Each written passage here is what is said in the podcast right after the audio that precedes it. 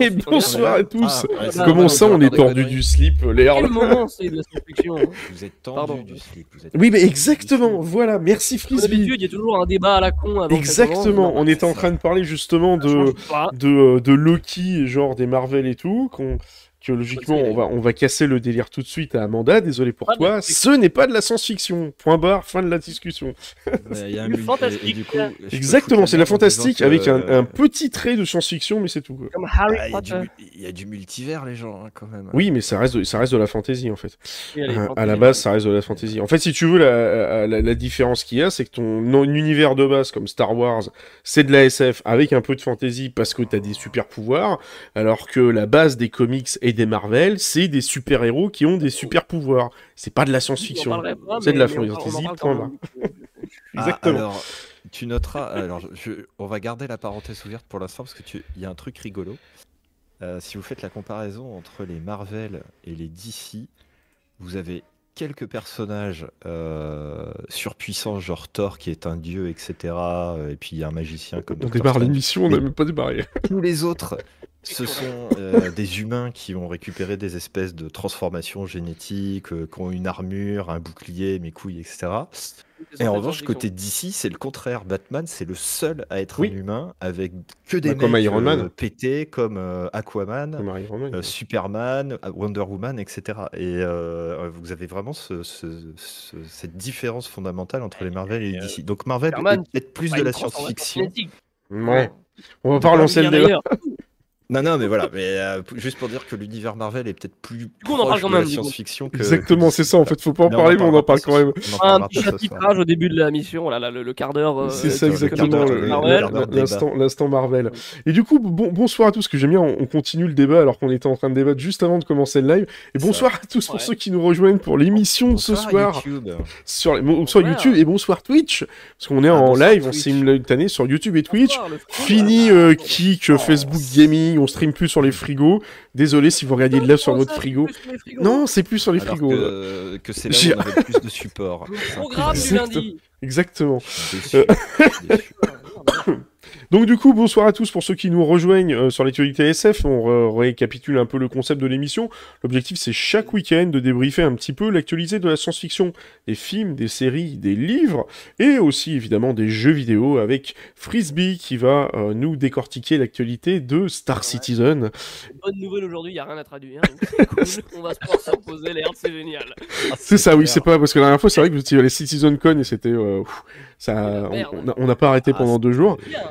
Euh, Et- Sioux. Et euh, Laird qui va nous faire une chronique sur un petit film dont je vous laisserai la primeur tout à l'heure d'en parler, un film de science-fiction évidemment, euh, du côté européen. Enfin, Marvel. tu- ouais, du Marvel. Ouais. non tu vas parler de The Marvel, c'est des chatons, c'est ça Exactement, The Marvel, c'est les chatons. Exactement, tout à fait. Donc du coup, euh, du coup, bah on se, bah, je, je sais plus ce que je voulais dire. Bref. Bah, que on attaque, allez. Exactement, et bah sur écoute tout de suite euh, la transition et l'actualité. Et bah mais non, si, je sais ce que j'ai oublié. On a oublié de dire bonjour au chat. oui, forcément que je suis bête. Bonjour. Bonsoir à toi Bah, Choukoy, bonsoir à toi Xenon, bonsoir à toi Botrix, mais non ça c'est le bot. Bonsoir à toi euh, James James Sucle, bonsoir à toi Amanda, Corsair Wanted Loopy, euh, Frédéric Strass, Euclide, euh, Le Bourral, euh, et bonsoir également côté euh, Twitch pour ceux qui sont sur Twitch pour l'instant. Il y a Amanda. Amanda, par contre, Amanda, faut que tu euh, choisisses. Soit tu poses tes messages sur Twitch, soit tu les poses sur YouTube, parce que si tu me fais des messages en doublon de chaque côté, ça va pas le faire. Sur les deux, sur les deux, sur les deux. Non, parce que je peux pas lire les maisons de les euh, comment dire. hein. c'est un peu ça, oui, à la fin, euh, je suis obligé de faire du, euh, du multi euh, dans tous les sens et je m'en sors un petit peu plus, oui, je vais monter un petit peu le son de, de Frisbee parce qu'il était un peu plus fort tout à l'heure. Et ben écoute, passons tout de suite à l'actualité euh, de Star Citizen de la semaine.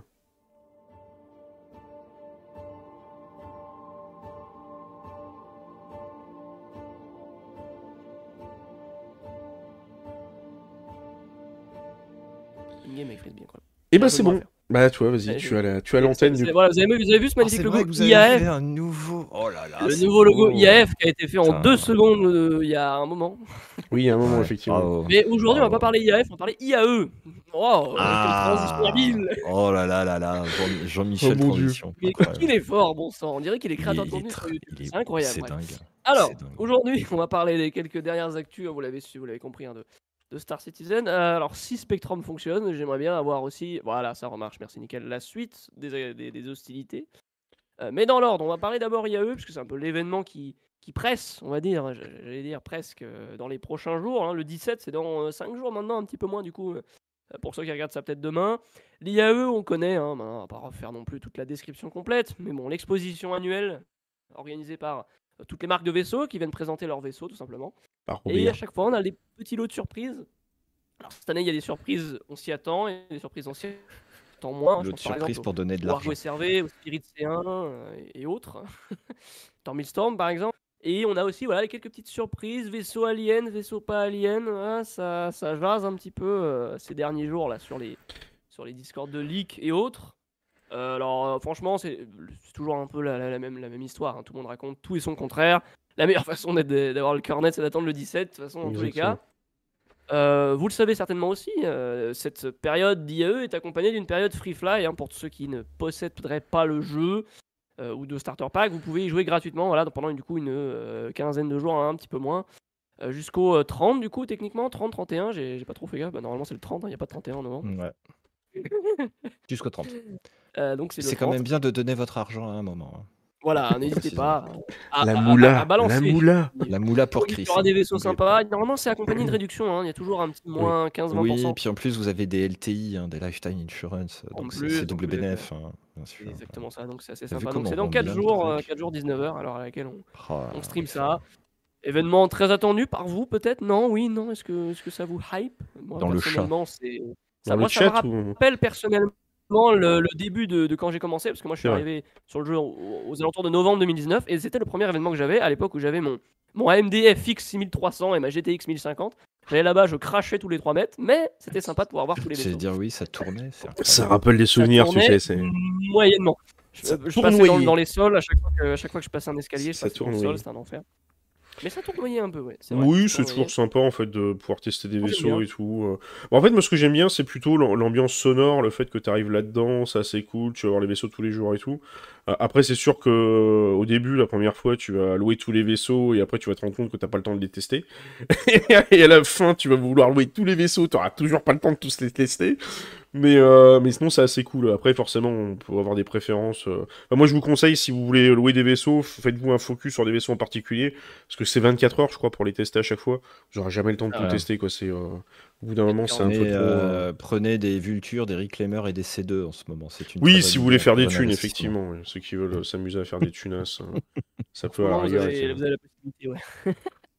D'ailleurs, profitez-en, qu'on en parlera après, il va y avoir quelques petits changements là-dessus. Euh, mais ouais, voilà, c'est vrai que c'est aussi quand même l'opportunité de pouvoir upgrade éventuellement, Ah ouais. cracher le porte-monnaie avant Noël, euh, pour pouvoir voilà, euh, s'offrir un, un ou deux petits vaisseaux. Et puis la star, on l'a dit tout à l'heure, c'est un peu le, le C1 et le SRV. Alors, il y a une star qui est un petit peu cachée de cette IAE, mais on en saura plus dans quelques jours. Et la star dont on sait euh, son existence, c'est bel et bien le, le- le C1, donc la variante cargo du A1, déjà présent in-game, hein, avec la technologie de Tractor Beam accompagnée à la 321.1, on en reviendra, on reviendra là-dessus un petit peu plus tard. Et le SRV qui a pareil, hein, sa technologie de véhicule Tractor Beam, de remorqueur. Donc c'est quand même quelque chose d'assez d'assez sympa. Et puis on aura surtout la possibilité de les louer du coup. Euh, donc on pourra s'essayer un petit peu à ce nouveau gameplay de, de- de tractage de vaisseaux.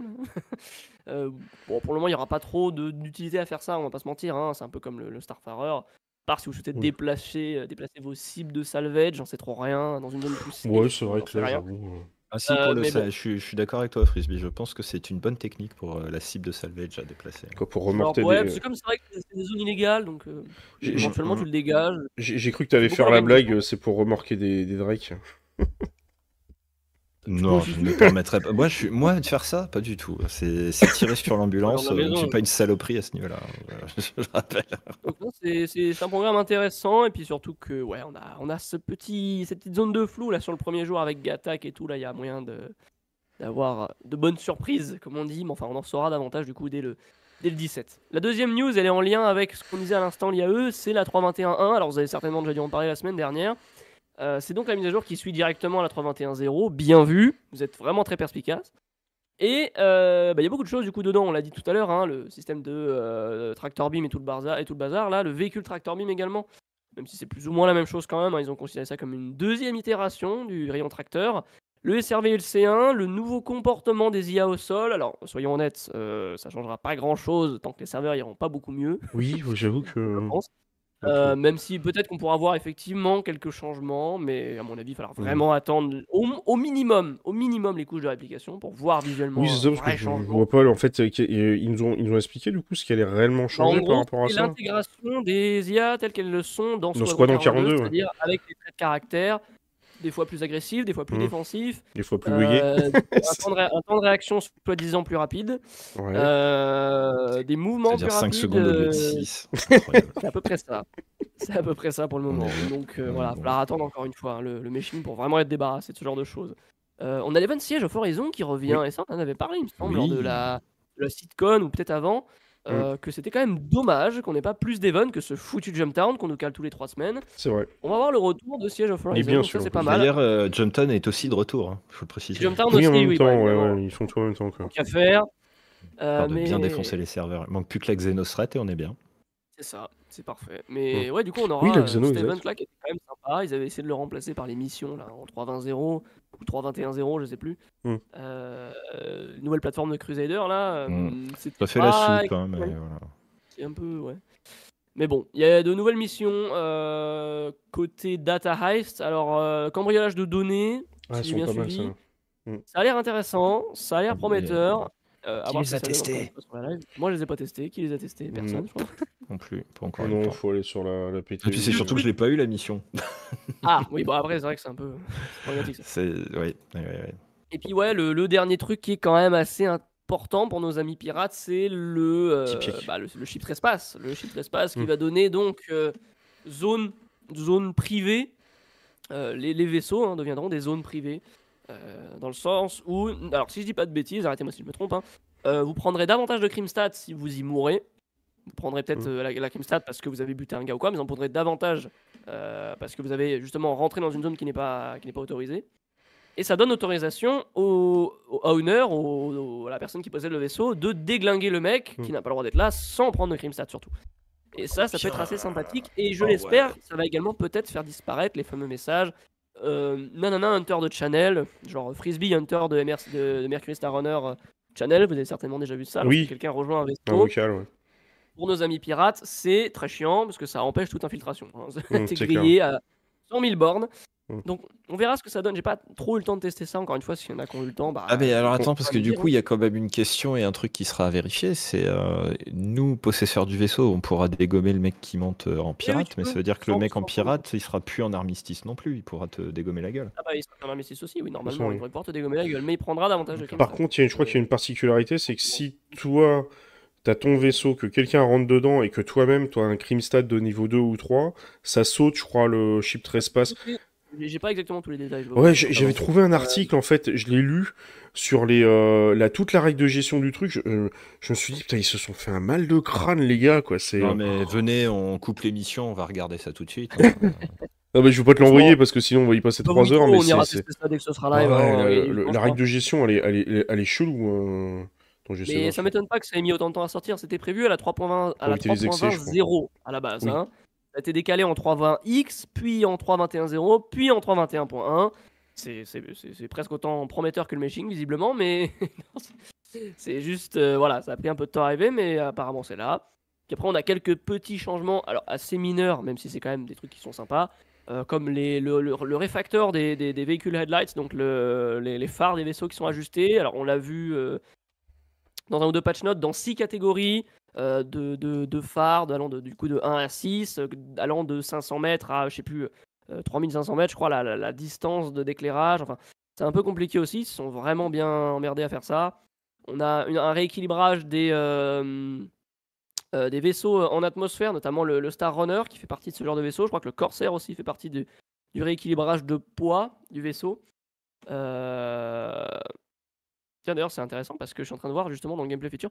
Euh, made it a crime to tractor beam uh, an owned ship without permission party Ouais, member. ça c'est classe, je trouve. C'est marrant ça. Tractor beamer le vaisseau d'un collègue, c'est considéré comme un crime maintenant. Ah ouais? Ouais. C'est c'est génial Ouais, du coup. je- C'est c'est ça. On, on accentue Euh, davantage le fait de vouloir rendre euh, vraiment privé les vaisseaux quoi. Hmm. Bah, logique, hein. Oui, enfin, oui, bah, sauf si. C'est ah, bah, c'est couillon parce que pour tu fais comment pour te faire euh, Ah, euh. beamer si euh, tu tombes en rade euh, Le mec qui te tractor beam et tu te tapes un crime stat Bah, without permission, entre, entre parenthèses, party members, donc j'imagine qu'il faut s'ajouter en partie. Ah, ok, d'accord. Ouais, ouais. En attendant d'avoir un truc plus. Donc tu peux troll un, tu peux troll un de tes potes si t'es en partie. Ok.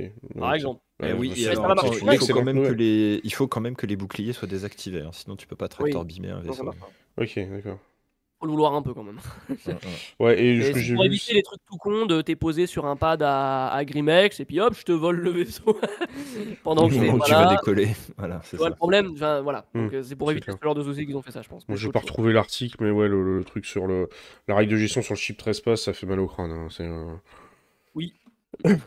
On comprend pourquoi ils sont autant pris la tête que ça, quoi. C'est. euh, Donc, euh, ouais, le petit dernier mot par rapport à la 3.21.1, c'est qu'évidemment, c'est la mise à jour qui euh, hébergera l'IAE de 1953. Elle arrivera très bientôt sur les serveurs live. Aujourd'hui, elle est disponible pour tout le monde sur, les, sur le channel PTU maintenant, si je dis pas de bêtises. Mm. Après nous avoir volé lâchement notre channel PTU. Et il est arrivé du coup sur le channel PTU. Euh, c'est fun hein, de changer de channel comme ça, c'est pour vraiment euh, embêter le monde. Ouais, c'est, compliqué pour, Et- pour pas grand chose. Un peu tiré par les cheveux, mais enfin pourquoi, J'ai pourquoi pas pas. compris pourquoi d'ailleurs. Je sais pas non plus pourquoi, je vais pas te mentir. Mais donc cette mise à jour arrivera bientôt sur la live. Alors si c'est pas demain, ce sera vraisemblablement mardi. Enfin, ils se prennent toujours une petite marge de 24-48 heures entre le début de l'IAE et la live de la mise à jour qui l'héberge. On verra ce que ça donne, euh, mais début de semaine prochaine, ça serait ce qui est le plus probable. Ça, euh, on verra ce que ça donne évidemment encore une fois. Euh, la suite des actualités, dernière chose intéressante à dire. Alors il y a eu certes la reprise des Inside Star Citizen et du Star Citizen Live. Alors l'Inside Star Citizen, pardon, alors parlait, si je dis pas de bêtises, de la CitizenCon. C'est un peu un débrief de la CitizenCon, Oui, l'événement incroyable que c'était, etc. Donc on va pas non plus revenir là-dessus. Euh, L'Inside Star, le Star Citizen Live pardon, était un peu plus intéressant. Ça parlait de, certaines, euh, de certains panels en détail, il me semble. Alors, il me semble que c'était surtout celui du, de l'ingénierie. Je pas Euh, vu. Pas de bêtises. Alors, je l'ai pas vu, hein, à confirmer aussi. Euh, mais il me semble que ça parlait de ça. Je suis pas tout à fait sûr. Ouais, Euh, mais euh, c'était quand même assez sympa euh, de, de- de- de revenir en détail là-dessus, parce que c'est vrai que la CitizenCon, c'est un événement Mm. particulier où pendant deux heures, tu dois passer sur des événements à une vitesse de malade, ça on l'a vu. hein. Clair. Euh, donc voilà, revenir dessus derrière, pourquoi pas. Sachant que bah, ils sont là pour ça, hein, les IS Live, enfin les Star Citizen Live. J'ai envie de dire, c'est c'est logique. Après, on verra ce que ça donne dans les ISC dans les prochaines semaines. J'espère qu'on aura des choses un peu plus palpitantes sur la 322 par exemple. Ou sur les, jump, Euh, sur les jump points. Parce que moi, je suis tombé sur l'info, là. J'avais mis ça sur. euh, mais complètement par hasard. J'adore CSJ quand ils font ça. Je m'étais posé la question, je sais pas si tu te souviens, avant la CitizenCon, j'avais dit, mais tiens, ça serait bien qu'ils nous donnent des infos sur les jump points, sur comment ça fonctionne. Et je suis tombé en lisant la FAQ du Zeus, où il y a quelqu'un qui a posé la question. Bah, évidemment, c'est les questions qui sont remontées par les devs. Est-ce que le Zeus sera le plus gros vaisseau cargo qui pourra sauter dans les jump points? Réponse du dev. Alors, on sait pas trop. Au fait, on a oublié de vous dire, les règles de gestion des jump points vont peut-être changer, mais on vous en parlera plus tard. Bon, ça De toute façon, euh, tant qu'on n'aura pas plus d'infos là-dessus, ça va être difficile. C'est ça. Vraiment, euh, Oui. De vraiment cerner le truc, de toute façon. euh, on sait même pas. on- même aujourd'hui, à l'heure d'aujourd'hui, on sait même pas si on va conduire dedans ou pas, si on va. euh, pas. si c'est un chargement, euh, un chargement masqué ou pas, Mm. si c'est. euh, t'as l'histoire de la douane aussi quand t'arrives et tout ça, donc euh, ça c'était même pas prévu au début, donc euh, ouais, non, il y a un million de trucs qui vont changer. Ouais, on en- on en sait que dalle, franchement. Donc, on, on aura les ISC largement pour nous parler de ça, Mm. j'imagine, dans les prochains mois slash semaines. C'est ça. D'ici à l'année prochaine, je pense certain- Si certainement. ça se trouve, ils vont faire sauter la taille des jump points et il n'y en aura plus qu'un de- partout, comme ça, ça sera. Mais non Ah, mais je Ils sens qu'ils je vont simplifier des expliqué. trucs, je sais pas pourquoi. Je... Tiens, bah, tant qu'on parle de jump point, euh, faisons encore une fois une transition de l'espace et passons dans le jump point de, de Ah ah. Pyro et rejoignons ce système qui a pris fin, sa phase de test a pris fin. Oui. Il y a deux Bon, jours oui. de ça, le 10 était euh, le 10 novembre, la dernière journée de playtest avec son dernier créneau pour tester le système Pyro pour les quelques-uns d'entre nous, euh, même si c'est pas tout le monde malheureusement. euh, qui ont pu euh, y accéder et tester ça. Alors c'était, alors j'imagine que vous deux vous avez pu y aller peut-être, je suis pas sûr. Oui. Bah, Si, si, les si. privilégiés et les super riches, effectivement, ont pu y aller. Ouais, Voilà. ouais, tous les. Tous les euh... L'air n'a pas pu y aller, j'ai l'impression. Euh, si, si, si, Si, bien sûr. Ah, on, était, on était ensemble dessus. Ouais, tous les concierges, je crois, Ok, quasiment, il y avait accès. Ouais, ceux ton de non. euh, Ok. Non, mais non, mais parce que euh, je, je dis ça comme un vilain. Mais pour le coup, oui, c'est vrai que c'était un peu, euh, euh, que un peu cerné. Mais- voilà. Effectivement. Euh, alors c'était euh, légendaire hein, euh, de, de pouvoir littéralement tester ça. Alors c'est sûr qu'on aurait aimé avoir les jump points et tout. Mais rien que de voir ça, les trois premières planètes déjà c'était exceptionnel. C'est les, les stations le sont aussi. Alors évidemment, ce sont un peu les mêmes à chaque fois, mais tous ces nouveaux environnements sont exceptionnels, surtout beaucoup, quand on voit que les assets sont des trucs déjà utilisés sur Stanton. On les retrouve plus ou moins là sur Pyro euh, de façon modifiée. Alors c'était quand même euh, vraiment assez assez incroyable. Euh, et ouais, les, les- vraiment les planètes étaient étaient, étaient ouf, hein. ouf, hein. Je pense à Pyro 3 qui était enfin Mm, Bloom mm. si vous préférez, qui était euh, vraiment mon préféré, je pense. hein. Les, les- les décors de, de coucher de soleil vraiment in- in- incroyables. Les euh, qu'est-ce qu'il y avait d'autre encore Vous avez buté, euh, vous avez tiré un PNJ à poil Ouais, t'as vu, c'est ça. on est sans pitié, c'est Pyro. Et encore, t'as pas vu la suite de la vidéo. Je sais pas si on aura le temps de tout faire. Allez la voir en entier si jamais le, le cœur vous en dit. Oui. Mais euh, d'ailleurs, très joli montage, hein, réalisé par, par Wanted Luffy justement. Euh, Il y en a quelques-unes comme ça sur la chaîne qui sont arrivées et qui arriveront encore, il me semble. Mm. Et euh, bref, on s'écarte. Mais oui, non, c'était juste incroyable de pouvoir tester tout ça. hein. Cette zone vraiment euh, outlaw euh, de, de Pyro en règle générale où tu peux vraiment euh, casser la gueule à tout le monde quand tu veux. C'est sûr que pour les pirates, c'est vraiment du fun. Et puis, je vais pas vous cacher, hein, nous, on a fait, le même, genre de choses. hein, attendre à la sortie d'une station, de voir des vaisseaux passer et engager le combat.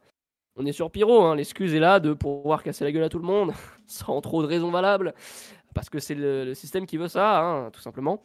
Et c'est vrai que c'est une petite liberté qu'on est content d'avoir, hein, comparé à ce qu'on a l'habitude d'avoir sur Stanton et cette zone ultra sécurisée, hein, qui est un petit peu euh, frustrante pour certains pirates. Euh, c'est sûr que c'était extrêmement fun, mais, mais vraiment tout était génial. Je trouve pas trop de bugs que ça en plus, c'était quand Non. même très jouable. Plus stable que la live. 30K euh, par-ci par-là, mais c'était quand même très jouable. Donc, euh, Ouais, j'ai trouvé ça plus sympa. stable que la live, c'était hallucinant quoi. Tu revenais sur la live, ça la crachait toutes les deux secondes, et puis là, avec euh, On a Pyro, reconnu quand euh, même, alors les, je sais pas si vous avez reconnu, mais on reconnaît quand même les quelques bugs qu'on avait à l'époque de la 3.20.0. Ouais, Alors euh, je serais pas surpris qu'ils aient récupéré l'infrastructure de la 3.20.0 pour nous j'ai coller Pyro l'impression. dessus. ouais. Euh, ça m'a bien l'air d'être ça, et franchement c'était euh, bah, correct, c'était très correct, franchement c'était très jouable. Alors je pense qu'ils y ont réfléchi à deux minutes, hein, parce qu'ils ont montré ça à la SeasonCon, ils ont montré ça là du coup. C'était un peu l'événement. Ils n'ont pas fait ça pour des fins de test, hein, vous imaginez bien. Il n'y avait aucun patch Mm. note, aucun monitor qui a été effectué vraisemblablement. Euh, donc monitor, donc suivi des, des, des datas, Mm. etc. en fonction des joueurs et des serveurs. Rien de tout ça n'a été fait parce qu'ils ont juste pas trop besoin de ça. Euh, donc euh, franchement, c'est c'était évidemment pas pour tester, c'était vraiment juste pour le fun Oui, de nous montrer euh, ça. preview, ouais. Et un petit peu aussi pour le côté marketing, parce qu'on l'a vu, hein, il fallait euh, soit payer le goodies pack de la SeasonCon, soit être concierge. a, J'imagine plus d'un qui ont dû mettre un peu le, la CB hein, pour, pour y jouer. Euh, faut, pas, faut pas oublier le concept de CAG. hein. Mm, c'est Euh, mais ça reste quand même vraiment très très très très très sympa à tester et surtout on a hâte que ça revienne et ça devrait revenir très bientôt. Alors ils ont dit, ils ont promis, soi-disant, avant la fin de l'année que ça allait revenir, later this Mhm. Donc on verra ce que ça donne. Est-ce qu'on aura l'entièreté du système cette fois-ci, c'est-à-dire avec Pyro euh, 4 Mhm. et 5 et 6 qui sont ajoutés On le saura dans les prochains mois, prochaines semaines surtout. Euh, on Bah, peut quand même faire une petite parenthèse. Réplication de euh, Layer, quoi. Replication Layer devrait s'intercaler entre deux. Euh, ou alors Pyro plus Replication Layer, je sais pas. On verra ce que ça donne, mais enfin, encore une fois, on a que dalle comme info, que ce soit euh, côté public ou pas. hein. On a rien, c'est le néant complet. On n'a jamais été autant mis sur la touche de notre côté. Mais c'est c'est assez oui, particulier. vous, vous avez, vous avez que dalle, quoi. Ils vous ont filé. euh, On est au chômage depuis, depuis deux semaines avant la sitcom au moins. D'accord. Donc ça veut dire, j'allais, bah, je te laisse finir, mais je, je, je, je remplirai sur un truc après, vas-y. Euh, mais, mais oui, non, euh, ça reviendra certainement, voilà, du coup, avant la fin de l'année, probablement avec le reste des planètes, peut-être les application layers, on en saura davantage plus tard, peut-être de nouvelles missions. En tout cas, ce qui est sûr, c'est que les planètes de Pyro 4, 5, 6 étaient bel et bien là dans le système, et ça, euh, le cirque et les Oirs s'en sont rendus compte, puisqu'ils y sont Oui. allés là-bas, hein, c'est grand fou. Vrai. Euh, ils nous ont ramené quelques screenshots sympas. Alors, euh, en soi, on peut, on peut, on peut éventuellement vous les montrer vite fait si jamais ça vous intéresse. Alors, désolé tous ceux qui ne sont pas sur la version vidéo du, du live. Fermez les yeux et imaginez. Exactement. Alors, on va faire hop. Vous avez euh, quelques screenshots, effectivement. Alors, des différentes lunes. J'essaie de passer dessus assez rapidement quand même. Euh, des différentes lunes de euh, Pyro euh, 5, du coup. dis pas Ah, qui s'appelle grosse géante. Euh, c'est- c'est c'est le, c'est le nom- c'est le nom de chaque lune, il me semble. Euh, Ouais. je- Alors que, bizarrement, Pyro 1 dit n'a pas. de nom. Ça, C'est c'est un truc, je. Vraiment, on n'a pas de voilà. Ouais, je c'est sais. Je sais pas. Mais c'est assez sympa. Pyro 4, donc Nice. euh, la Ouais, planète en orbite de Pyro 5 Mm. et Pyro 6 évidemment. Donc Terminus de son petit nom dans le système actuel. Euh, alors on voit effectivement que dans les détails, alors c'est pas voilà exactement fini, surtout Pyro 4, on voit que ça fait un peu brouillon, mais enfin c'est normal, c'est pas pour rien qu'elles étaient pas jouables. Euh, mais mais c'était quand même sympa de voir que c'était présent in-game et surtout que des fous sont allés là-bas pour euh, Ouais, je sais pas combien de temps ils ont, ils ont, ils ont passé, surtout.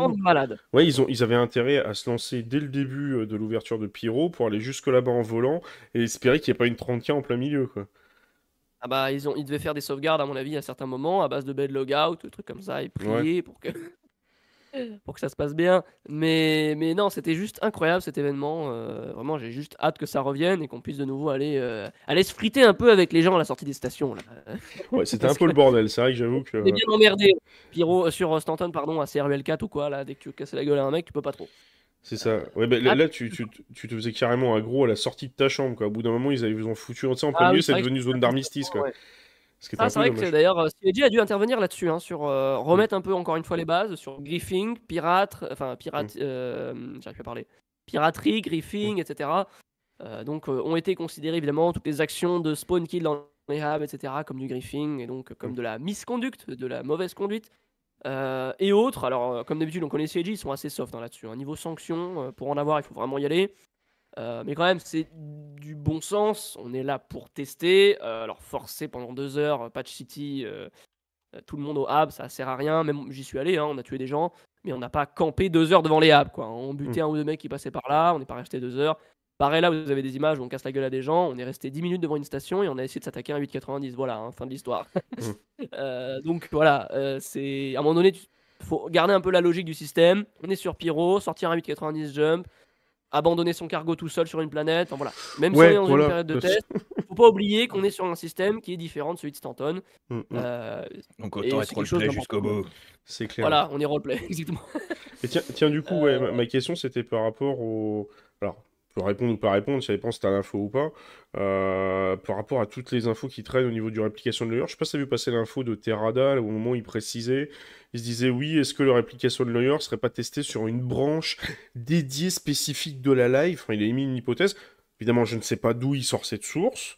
Il l'a pas précisé, donc peut-être aussi de quelqu'un en interne ou pas, j'en sais rien.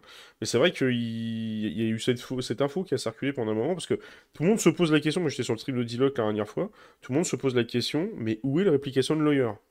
Qui est... Bah, En fait, à l'époque, ils nous avaient, indiqué à l'époque pour la réplication leader que ça allait arriver dans une mise à jour 3.21x. Ça, c'était public. oui, c'est vrai, exact. Est-ce que ce sera tenu? J'en sais que dalle, franchement, à mon avis, non. Mhm. Euh, en tout cas, ce qui est sûr, c'est qu'ils avaient indiqué que les Replication Layers seraient sur le preview channel d'abord, avant d'être Oui, intégrés sur la live. Alors, Oui, sur la à tech mon avis, ils mettront pas bureau en même temps. Sur la tech preview. Ça, il avait dit publiquement à l'époque. Ouais, sur le Mhm. tech preview. Mhm. Donc, à mon avis, on aura une 3.21 Stanton, vraiment, hein, euh, qu'on connaît euh, déjà, Mhm. avec, j'imagine, les Replication Layers seulement. Pas de, pas de gros changements par rapport à la 3.21.1 et euh, celle Replication Layer version. Il y aura juste des couches de réplication, je pense. Euh, mais pour répondre à, ta question initiale de si on a plus d'infos, non. Vous êtes euh, même On a que dalle, encore une fois, depuis deux semaines avant la sitcom, on a rien, c'est le néant. donc, euh, non, rien. Ok, ouais, donc ça va Peut-être de la euh, 322 bientôt, ça serait bien quand même. Mais sinon, rien. Et c'est bien dommage d'ailleurs. Comme dit Férixon, j'étais sur le stream de Terrada et dans les lignes de commandes qui passent, on a vu réplication, blabla, sur plusieurs lignes des logs. Ouais, alors, franchement, ça fait depuis la 3.12 au Ah, tu veux moins dire qu'on quand, voit quand les- tu te les- connectes là euh, sur la console, ouais. Ouais. Et euh, depuis la hum, depuis la 3. point- depuis la 3.12 au moins, hein, on a les, les noms de toutes les stations de pyro hein, qui sont dans les fichiers du jeu aussi. hein. donc franchement, le fait qu'il y ait des trucs dans les logs, dans la console, et dans Ouais. les fichiers du jeu, moi, ça me fait juste bien rigoler quoi. Euh, Et, et, mais ouais. et, et Reagan qui nous dit ouais, est-ce que c'est dur le retour sur Stanton après avoir fait Pyro Ouais, j'avoue que Ah non, c'est. ça fait du bien. Euh, Ça fait bien, ouais. Moi j'ai eu Ça du mal. Pouvoir se promener en sécurité. Oui, c'est vrai, oui, effectivement, tu sens vraiment la différence de sécurité. Par contre, c'est vrai que ça, ça te. Des stations propres. ça te- Oui, ouais, ça, ça, il faut reparler de cette histoire. C'est vrai que ça. Honnêtement, franchement, je kiffe l'ambiance de Pyro. C'était juste ouf là, par rapport aux images que tu montres. L'ambiance complètement délabrée, tout ça, etc. C'était vraiment, euh, c'était vraiment top. Et euh, c'est vrai que du coup, euh, j'avoue que quand tu reviens sur Stanton, où tu as l'habitude d'avoir les stations qui sont un peu toujours la même tronche, c'est vrai que ça fait un peu bizarre. J'ai senti un petit peu un goût de Ouais, déjà vu en revenant sur Stanton et euh, j'ai du mal à revenir effectivement de Stanton à Pyro, quoi, j'avoue. Ceci Ouais. étant, euh, comme le disait Frisbee, euh, t'as quand même une sensation de déjà vu quand tu tartines les quatre stations euh, de, de Pyro. hein, c'est toutes les mêmes, Effectivement, c'est littéralement. toutes les mêmes. Il y a deux variantes euh, et tu retrouves les variantes pas exploitées dans les zones abandonnées des stations. Donc, c'est toujours la même chose. Mais en même temps, c'est comme ça qu'il va falloir que ça marche s'ils veulent qu'il y ait, je sais pas combien de systèmes euh, à terme. Et ça a du sens parce qu'en même temps, quand tu regardes les stations, entre CRUL 4, CRUL 5, HURL 3, HURL 2, CRUL 2, CRUL 3, Bah, ça, Alors, ça a de la, la même logique. quand gueule, c'est pas la agencé même boîte. pareil, ouais. mais c'est la même gueule. Non, mais ça a de la logique quand c'est la même boîte qui le construit. Tu vois, là, c'est dit Pyro Amalgated. euh, normalement, euh, comme c'est la Mais même boîte, tu peux imaginer qu'ils ont un standard industriel dessus, oui. Ah, C'était la même chose sur Pyro à l'époque. Avant que ce soit délabré, euh, c'était les mêmes boîtes qui avaient fait les stations, vraisemblablement. Mhm. C'était des- des mineurs à l'époque. Je dis pas de conneries. Ouais, Pyrotechnique, ouais, je sais pas quoi. Euh, bref, peu importe. Euh, Pyrotechnique la-. Voilà. On reconnaît le, le- bah, la, la DA de, de leur boîte, quoi. hein, je veux dire, voilà. Donc je pense que moi, moi, je trouve que c'est bien. Ça fait une bonne excuse à pas trop s'emmerder à donner de diversité, parce qu'ils pourront. Donc ça a du sens. Désolé, j'ai mis ce clic sur les scènes. Avoir un écran. Non, non, c'est moi qui ai mis ce clic sur les scènes. J'étais en train de faire un truc. Non, non, parce qu'il y avait le Mais- chat en bas, en fait, il était en train de, de, de monter et de masquer ta, ta vidéo. Donc, du coup, j'étais en train de corriger le problème. Oui. Et du coup, en faisant le, la manip, j'ai masqué. euh, J'ai mis ce clic sur la mauvaise scène. My bad. D'accord. Mais non, c'était c'était oufissime. hein, franchement. Non, c'est vrai que, euh, ce- Franchement, moi, j'ai bien aimé. euh, Ouais. Et, chose bizarre, tu vois, mais ça, on va, on va en reparler tout à l'heure. Moi, le fait de, de, de venir, d'aller sur Pyro, ça m'a, ça m'a justement remis dans le bain, effectivement, que plus tard, on va avoir beaucoup de systèmes, on va pouvoir euh, se perdre un petit peu dans l'univers Infinite, etc., Star Citizen. Et comme pour l'instant, on n'a euh, pas encore ce petit truc, ça m'a donné envie de rejouer et tu devineras jamais à quoi. Ah, Elite Dangerous Elite Exactement. Dangerous, quel enfer. Ouais, il, il est insupportable avec ça, vraiment. Mais bon, on en reparlera juste après. Il y en a leur marotte, c'est Marvel, euh, il y en a d'autres, c'est Elite C'est Dangerous. ça, exactement. C'est tout, c'est comme ça. Et là, je peux comprendre. Mais c'est vrai que ouais, du coup, non, mais franchement, honnêtement, moi j'ai vraiment, bah, j'ai vraiment hâte. Ça, tu sens vraiment que pour l'instant, on arrive, on commence à arriver sur cette, euh, ce côté infini. Ou plus tard, de toute façon, dans tous les cas, euh, aujourd'hui, Pyro, il y a un monde de dingue, c'est un peu le bordel partout. Tu vas faire des deliveries, c'est le foutoir dans tous les sens. Tu te fais tirer à la vue, tu te fais euh, limite spawn kill par des snipers Ah bah, qui sont planqués dans les coins. Hein, les, les missions délivrées où tu abandonnes ton vaisseau pour aller récupérer une boîte, c'est Ah ouais, non un mais risque astronomique. Quoi, Ouais, hein. Un mec peut venir te déglingue ton vaisseau en deux secondes. euh, Et, le et fun. le truc que j'ai adoré sur Pyro, euh, qu'effectivement, c'est vrai que sur Stanton, tu sens que l'étoile est un peu plus cool, c'est le coup des, euh, tu sais, des tempêtes Des stellaires. Mm. Ouais, Il y a beaucoup de choses à dire là-dessus. Effectivement, le, le- ça change vraiment. Personnellement, ayant beaucoup joué quand même au playtest de Pyro, je trouve qu'il y en a trop, des Pyro Bursts. Ouais. Euh, il y en a beaucoup trop souvent, mais après, euh, je, je, conçois qu'il y ait le, le concept de machin, etc. Mais ça pourrait être un petit peu mieux agencé. Alors, on sait qu'il y a des bugs, etc., qui sont présents. Alors, on ne peut pas tout baser là-dessus. Euh, mais par exemple, le fait que euh, justement euh, le chat soit illisible ou les contacts radar ne soient plus visibles, vous êtes obligé de regarder votre Ah oui. radar, vous pouvez plus regarder devant vous dès qu'il y a un pyroburst. Alors, c'est plus du bug visuel que de la features liée au pyroburst. Mais c'est vrai que c'est quand même chiant quand tu sais que tu en as toutes les 3 secondes. Euh, littéralement, tu peux être à une station, t'en manger un, te manger le flash blanc qui te coupe tes shields et tout ton vaisseau, euh, alors que le mec dans le hangar sort, n'a que dalle, peut te dégommer en 3 secondes. Et après le voile blanc, t'as encore un quart d'heure d'artefacts visuels sur ton HUD qui fait que tu peux rien voir. Après, ça s'arrête, ça devient acceptable pendant 10 minutes, et puis rebelote, c'est reparti pour un tour. Donc c'est quand même euh, un peu chiant des fois. Euh, donc voilà, après ils auraient pu faire un truc peut-être un peu mieux, avec euh, une fois que le voile, une fois que le voile blanc est passé, euh, on n'en parle plus de, de, de- de cette histoire de artefact. Euh, Enfin voilà, ils auraient pu effectivement faire. Bah, il faudrait se rapprocher un peu de la, se se rapprocher un peu de la science parce que je, je sais pas comment ça, fonctionnent les, les solar flares clairement, mais normalement c'est c'est une vague, euh, je sais pas combien de temps elle dure, mais à regarder. Et puis c'est pas toutes les mêmes intensités en fait. Tu, tu- tu- je- moi, je, je sais pas si tu vas te rendre compte, mais le nombre de, de trucs que j'ai vu passer, que ce soit sur X, Twitter, sur Spectrum, euh, sur les Discord, des gens premier degré qui se disent euh, astrophysiciens, je sais pas quoi, et qui se plaignaient vraiment du manque de réalisme Non. des coronal mass ejection, ou, et pas des mass coronal ejection d'ailleurs, parce qu'apparemment ils l'ont mal écrit. Euh, et qui se plaignait du manque de réalisme de tous ces trucs-là, de la façon dont c'est fait, et alors, il- avec des trucs ultra précis, hein, avec, ils nous montraient des équations, des photos, des machins, des trucs, du soleil, des trucs. Ils allaient vraiment dans, dans le détail de ouf, en mode, ils ont fait de la daube, regardez, c'est pas comme ça que ça marche. Le foutoir, bordel. Le, f- le énorme foutoir. Les mecs, ils ont que ça. Mais j'en ai vu je sais pas combien. Alors j'en ai, j'en ai pas eu dans les commentaires, mais j'en ai eu beaucoup sur les réseaux sociaux. Les général. mecs, ils ont juste que ça à Euh, foutre. ils ont ça. Vraiment, les mecs, euh, faut croire qu'ils aient, voilà, ils ont leur, euh, leur cours de, de physique de collège qui ressortent. Ils ont fait, eh, mais c'est pas comme ça, normalement. Oui, c'est ça, t'as envie de leur dire. Moi, ce qui m'a fait le plus rire, c'est le C'est report un de jeu bug. idéal, arrêtez de C'est- nous saouler, quoi. Moi, ce qui m'a fait le plus Ah. rire, c'est le report de bug sur l'essai Council qui disait, on dit pas mass coronal, mass coronal ejection, mais c'est coronal mass ejection. ou Je sais plus dans quel sens. En gros, ils ont inversé deux mots. Le mec a fait un report de bug là-dessus en mode, c'est c'est mal dit. Bon, Enfin, ok, je- pourquoi pas. Mais c'était, ouais, ça, ça contribue à, voilà, à cette dinguerie qu'était le système pyro, effectivement. Hum. Je dis qui était, mais. Mais si, euh, euh, clip, parce que je vois que sur le clip, tu me dis sur le chat de YouTube, il y a des radiations qui sont pas encore implémentées. Si, si, parce que quand tu te sortais euh, dans l'espace, ou même sur euh, le sol, au moment où il y avait planète, éjections ça. ma- masse Ouais. tu Ouais, te ouais. tapais des tiers 3 à la tête et au torse. hein. Donc tu te mangeais vraiment des, le- des ra- je pense qu'il des- entend, il en- il entend par là la radiation telle qu'on la voit dans la Citizen. Ah oui, oui, exact, c'est vrai, à gauche effectivement. C'est vrai. T'avais pas ça, mais Oui, effectivement, dès que t'avais le voile blanc qui passait et que t'étais dehors, t'en prenais plein la gueule. C'est ça, ouais, ouais. tu- C'est pour ça d'ailleurs qu'on a vu cher. les, les, les Decon Pen qui sont présents dans Oui. le jeu, qui devraient certainement fonctionner avec le nouveau système de radiation qu'on n'avait pas, C'est ça. Euh, avec la fameuse barre en bas à gauche là. euh, Mm. J'imagine que vous pouvez vous prendre un Decon Pen et puis survivre un peu plus longtemps dans une zone de radiation importante, notamment à cause d'un d'un- d'un pyroburst. Mm. Enfin oui, effectivement, ils ont pensé à ajouter les medpen, mais ouais, on verra ce que ça donne. Encore une fois, dans les prochains mois, certainement fin- avant la fin de l'année du coup. Alors la radiation peut-être pas, hein, mais Oui. euh, avant la fin de l'année, du coup, effectivement, ça devrait revenir. L'année prochaine pour la radiation, ça c'est sûr. Euh, mais ouais, c'était déjà euh, Puis, masterclass. c'était Ce enfin, on aura l'occasion d'en reparler dans les prochaines émissions, mais ce qui va vite aussi, c'est Ouais, tu quand tu vois tout ce qui arrive sur la 3.22, t'as déjà les features qui nous ont été présentées à la sitcon, quoi. Donc tu te dis, putain, ils- les mecs, ils sont vraiment au taquet, quoi. Ils sont chauds, quoi. C'est, euh, ça, tu les sens, là. Ils lâchent les vannes, quoi. C'est, allez hop, là, on ouvre toutes les... tout ce qu'on a fait pendant l'année, et puis, et puis voilà, hein. Il y a ça, il y a le fait que maintenant, tu as à nouveau une grosse quantité d'équipes qui sont disponibles pour Star Mm. Citizen, euh, avec le, feature complet de Squadron 42. Donc euh, c'est sûr que oui, ça fait un peu du changement, c'est sûr. C'est clair.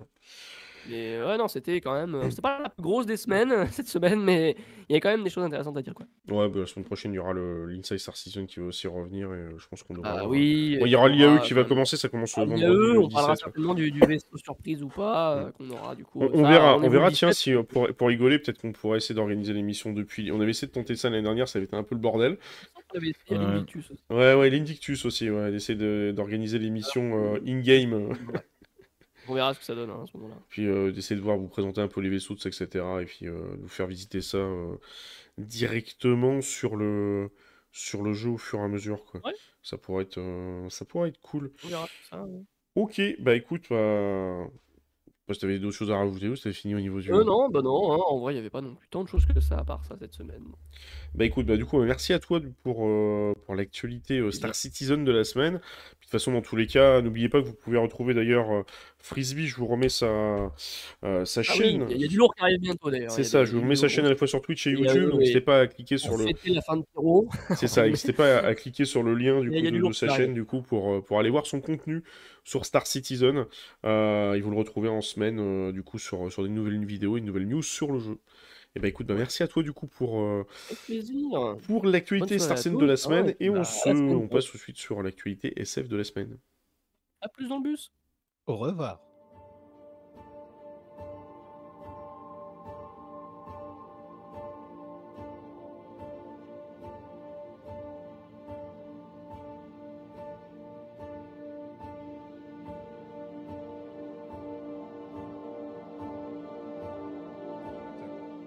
Heureux du coup, on se retrouve pour l'actualité euh, science-fiction de la semaine. On va passer en revue euh, quelques euh, jeux et quelques films. Alors je vous avoue que moi aussi côté l'actualité science-fiction de la semaine, c'est un peu rachetif, ça c'est un petit peu euh, rabougri. Alors je pense pour une bonne raison aussi, c'est que côté euh, comment dire côté film tout ça etc. euh, on commence un peu à sentir côté film-série les, les grèves qu'il y a des, euh, des scénaristes, parce que bon, sachez bah qu'il y a oui. encore la fameuse grève des scénaristes qui traîne du côté d'Hollywood. Et des acteurs. Et, ça, et des acteurs, tout à fait. On va en parler justement dans les- dans l'actualité des différents, euh, des différents films qu'on va passer en revue. Et euh, du coup, forcément, bah, ça commence un peu à se ressentir. On voit qu'il y a beaucoup moins de films qui commencent. je pense que l'année 2024 va être un petit peu calme. De toute façon, tous les cas, il y aura toujours des choses à raconter sur, euh, sur la science-fiction. Faut pas qu'ils vont pas nous foutre au chômage, mais bon, quand même. Il y a aussi les jeux. hein. Ça, pour l'instant, les jeux vidéo sont pas, enfin, les jeux vidéales, comme on dit, ne sont pas encore, Euh, ils sont pas encore en, en- en grève, mais bon, sait-on jamais. Ça commence à licencier dans pas mal de studios hein, quand même. euh. C'est vrai, et, on va reparler aussi pour un autre studio juste après. Mais là, je voulais vous parler euh, d'un petit, euh, jeu vidéo qui est euh, sorti il n'y a pas très longtemps, euh, qui est euh, le jeu qui s'appelle The Invis Invincible, je vais y arriver, euh, qui est un jeu qui est paru, euh, bah, je crois, c'était, euh, si je pas de bêtises, au courant du mois de courant du mois d'octobre. Je vais peut-être avoir la page Steam que j'ai dû ouvrir dans un coin. Juste là, il est paru exactement le 6 novembre, euh, du coup, euh, sur, euh, sur Steam. Je vais essayer de vous mettre un petit peu des, des images, du coup, de la preview du jeu. Je vais voir si, par le plus grand des hasards, j'ai demandé, fait une demande pour avoir une clé, pour essayer de vous le faire tester, coup, directement sur la chaîne Twitch. Donc, si j'arrive à avoir la chance d'avoir une clé, je pourrais peut-être vous le, vous le tester. Si j'en ai pas, bah, je pourrais pas vous le tester. C'est... Donc du coup, en fait, ce jeu, de quoi ça cause? En fait, il s'agit d'un jeu d'ailleurs qui est tiré d'un livre euh, de Stanislas Lem. Je sais pas si tu connais ou pas euh, l'air de dit quelque Pas du chose. tout. Je crois d'ailleurs, le- il me semble, à, à vérifier, mais il me semble que le livre est tiré du, est du même nom, je crois. Le jeu est fait par euh, deux studios qui s'appellent Star Wars, non pas Star Wars, hein, Star Wars Industries et euh, 11 bits, enfin 11, 11 bits euh, Studio. Et en fait, c'est une histoire un petit peu en parallèle qui se passe dans les livres. euh, et vous allez vivre, comme vous le voyez directement à l'écran, c'est un espèce de walking sim euh, qui est justement pensé pour à la fois intéresser les fans du roman, mais pour ceux qui n'ont pas lu le livre. Parce que moi, personnellement, j'en ai jamais entendu parler de ce bouquin. Alors, j'avoue que s'il faut avoir que lu le bouquin pour pouvoir jouer au jeu, déjà, ça restreint un petit peu euh, la possibilité d'avoir des, euh, personnes qui l'achètent. Vous inquiétez pas, si vous n'avez pas lu le livre, euh, c'est euh, pas très grave. Alors, justement, The Invincible se déroule sur euh, une planète qui s'appelle Régis 3, qui est une planète qui regorge de mystères, et c'est d'autant plus vrai que vous vous réveillez sur cette dernière à moitié amnésique, dans la peau de Yasna. Il va donc falloir comprendre pourquoi vous avez rejoint cette mission spatiale et retrouver les membres de votre équipage. Alors, si je dis pas de bêtises, il me semble que c'est du Unreal Engine 5, euh, donc visuellement, le jeu est quand même assez beau, il a vraiment pas mal de gueule. Je sais pas s'il y en a qui ont eu l'occasion, pas à le dire sur le chat, hein, s'il y en a euh, sur Twitch et YouTube, euh, s'il y en a qui ont eu l'occasion de, tester un petit peu le, le jeu. Alors, on va passer un peu en revue par rapport à ce que j'ai lu, à la fois les points positifs et les points négatifs. Euh, si on doit euh, un petit peu passer en revue, d'abord parce que le, jeu a été testé, euh, vous retrouvez les, tests sur... euh, pas mal de sites euh, bien connus euh, de tests de jeux vidéo. hein. Euh, vous avez notamment, euh, comment dire, euh, le, gros point positif, d'abord, on commence par les points positifs, c'est la direction artistique. Justement, c'est le fait que comme il est un petit peu amnésique, ça nous permet vraiment de nous, euh, euh, comment dire, d'avoir une espèce de lien en fait avec le, personnage, donc de pouvoir découvrir en même temps la planète avec lui, de pouvoir découvrir ce qui se passe, découvrir le lore et ainsi de suite. Ça permet d'introduire vraiment le lore et euh, de faire en sorte justement que le joueur soit un peu plongé dans cet univers et qu'on n'ait pas un background à expliquer pendant 45 minutes, vous l'avez vu au tout début du jeu, parce que là les, extraits que je vous place, c'est euh, ceux de chez, euh, de chez IGN qui nous ont fait euh, quelques previews de, de jeux. Et au tout début, vous avez une petite introduction très courte, mais après, vous êtes vraiment plongé directement dans le, dans le jeu. L'autre gros point positif, c'est tout ce qui est le sens du détail qui est vraiment omniprésent. À la fois les décors, à la fois les, euh, les objets, à la fois tout le lore, l'univers qui est autour. Et euh, il y a un espèce d'effet, un petit peu un effet euh, bande dessinée sur certains points. Donc il y a vraiment une direction artistique, une partie artistique assez particulière. Ce qui est très bien parce que c'est vrai que les jeux dans l'espace, faut pouvoir un petit peu se différencier. Aujourd'hui, si vous on, on prendrait par exemple quatre jeux, je vous mets devant une image de Elite Dangerous, de Star Citizen, de No Man's Sky, de Starfield. En théorie, juste en regardant un screenshot, vous êtes censé pouvoir savoir à quel jeu ça correspond. Sauf que les jeux dans l'espace, il y en a tellement que c'est pas facile à chaque fois d'avoir une patte artistique. Donc ils ont essayé d'avoir un petit peu leur, euh, leur, patte, euh, leur patte spécifique. Maintenant, dans les points un petit peu négatifs, il y en a un premier, euh, c'est euh, l'espèce de guide radiophonique qu'on a en permanence. Donc là, dans le test que j'avais lu, ils avaient dit euh, justement que ça serait bien que le guide radiophonique Novik nous lâche un petit peu la grappe de temps en temps, parce qu'il est quand même relativement omniprésent en permanence. Alors, c'est un peu le souci qu'il y a aujourd'hui, euh, je sais pas ce que tu en penses, toi, de ton côté, euh, Laird, mais il y a beaucoup de jeux maintenant, j'ai l'impression, qu'ils ont cette tendance, tu sais, un peu comme les God of War ou les Horizon Forbidden West, où tu sais, t'es devant une corniche, et t'as le personnage qui fait « Je pense que je dois escalader cette corniche ». Tu m'as pris pour un débile ou ça se passe comment? Euh, me... euh, ouais, non, alors je t'avoue que comme j'y ai pas joué euh, ni à l'un ni à l'autre, euh, Peut-être même dans les Assassin's peut-être moins dans les Assassin's Creed, remarque. bah, les Assassin's Creed, tu t'en fous dès que tu vois un truc Oui. escalader. Le principe, c'est de l'escalader. Donc, C'est vrai, voilà, c'est ça. Mais T'as des marqueurs partout en plus dans tous les sens, c'est un GPS hein. euh, ouais, non, bah après, euh, je... il, y a... il est vrai qu'il y a une tendance à, à l'oversimplification dans les jeux. Ouais. Euh, J'ai pas envie de passer pour un vieux con en disant ça, mais euh, c'est pas c'était mieux avant. Mais je pense qu'il y avait quand même dans certains jeux, euh, en tout cas la, la plupart des jeux, c'était plus compliqué à prendre en main. Mm. C'était beaucoup plus punitif sur bien des aspects. Euh, et et j'en prends à témoin euh, quelques jeux euh, que Joueur du Grenier a testé, parce que je me rappelle du, du jeu Spirou, etc., que Oui, oula, il me semble avoir fini au secours. pas si difficilement que ça quand j'étais quand j'étais gamin, mais, mais je jouais beaucoup déjà à l'époque. Donc c'est oui, c'est un peu ça qui est chiant, mais c'est c'est une tendance que tu vois partout, puisque tu l'as également dans les films où les mecs te, te Oui, placardent euh, exact. littéralement à la gueule euh, un sujet. Oh, Dawson Oh, Hug Grant Voilà, non mais, non, mais c'est ça, c'est Pour le une- t-shirt, c'est un marqué le nom du mec dessus, tu sais.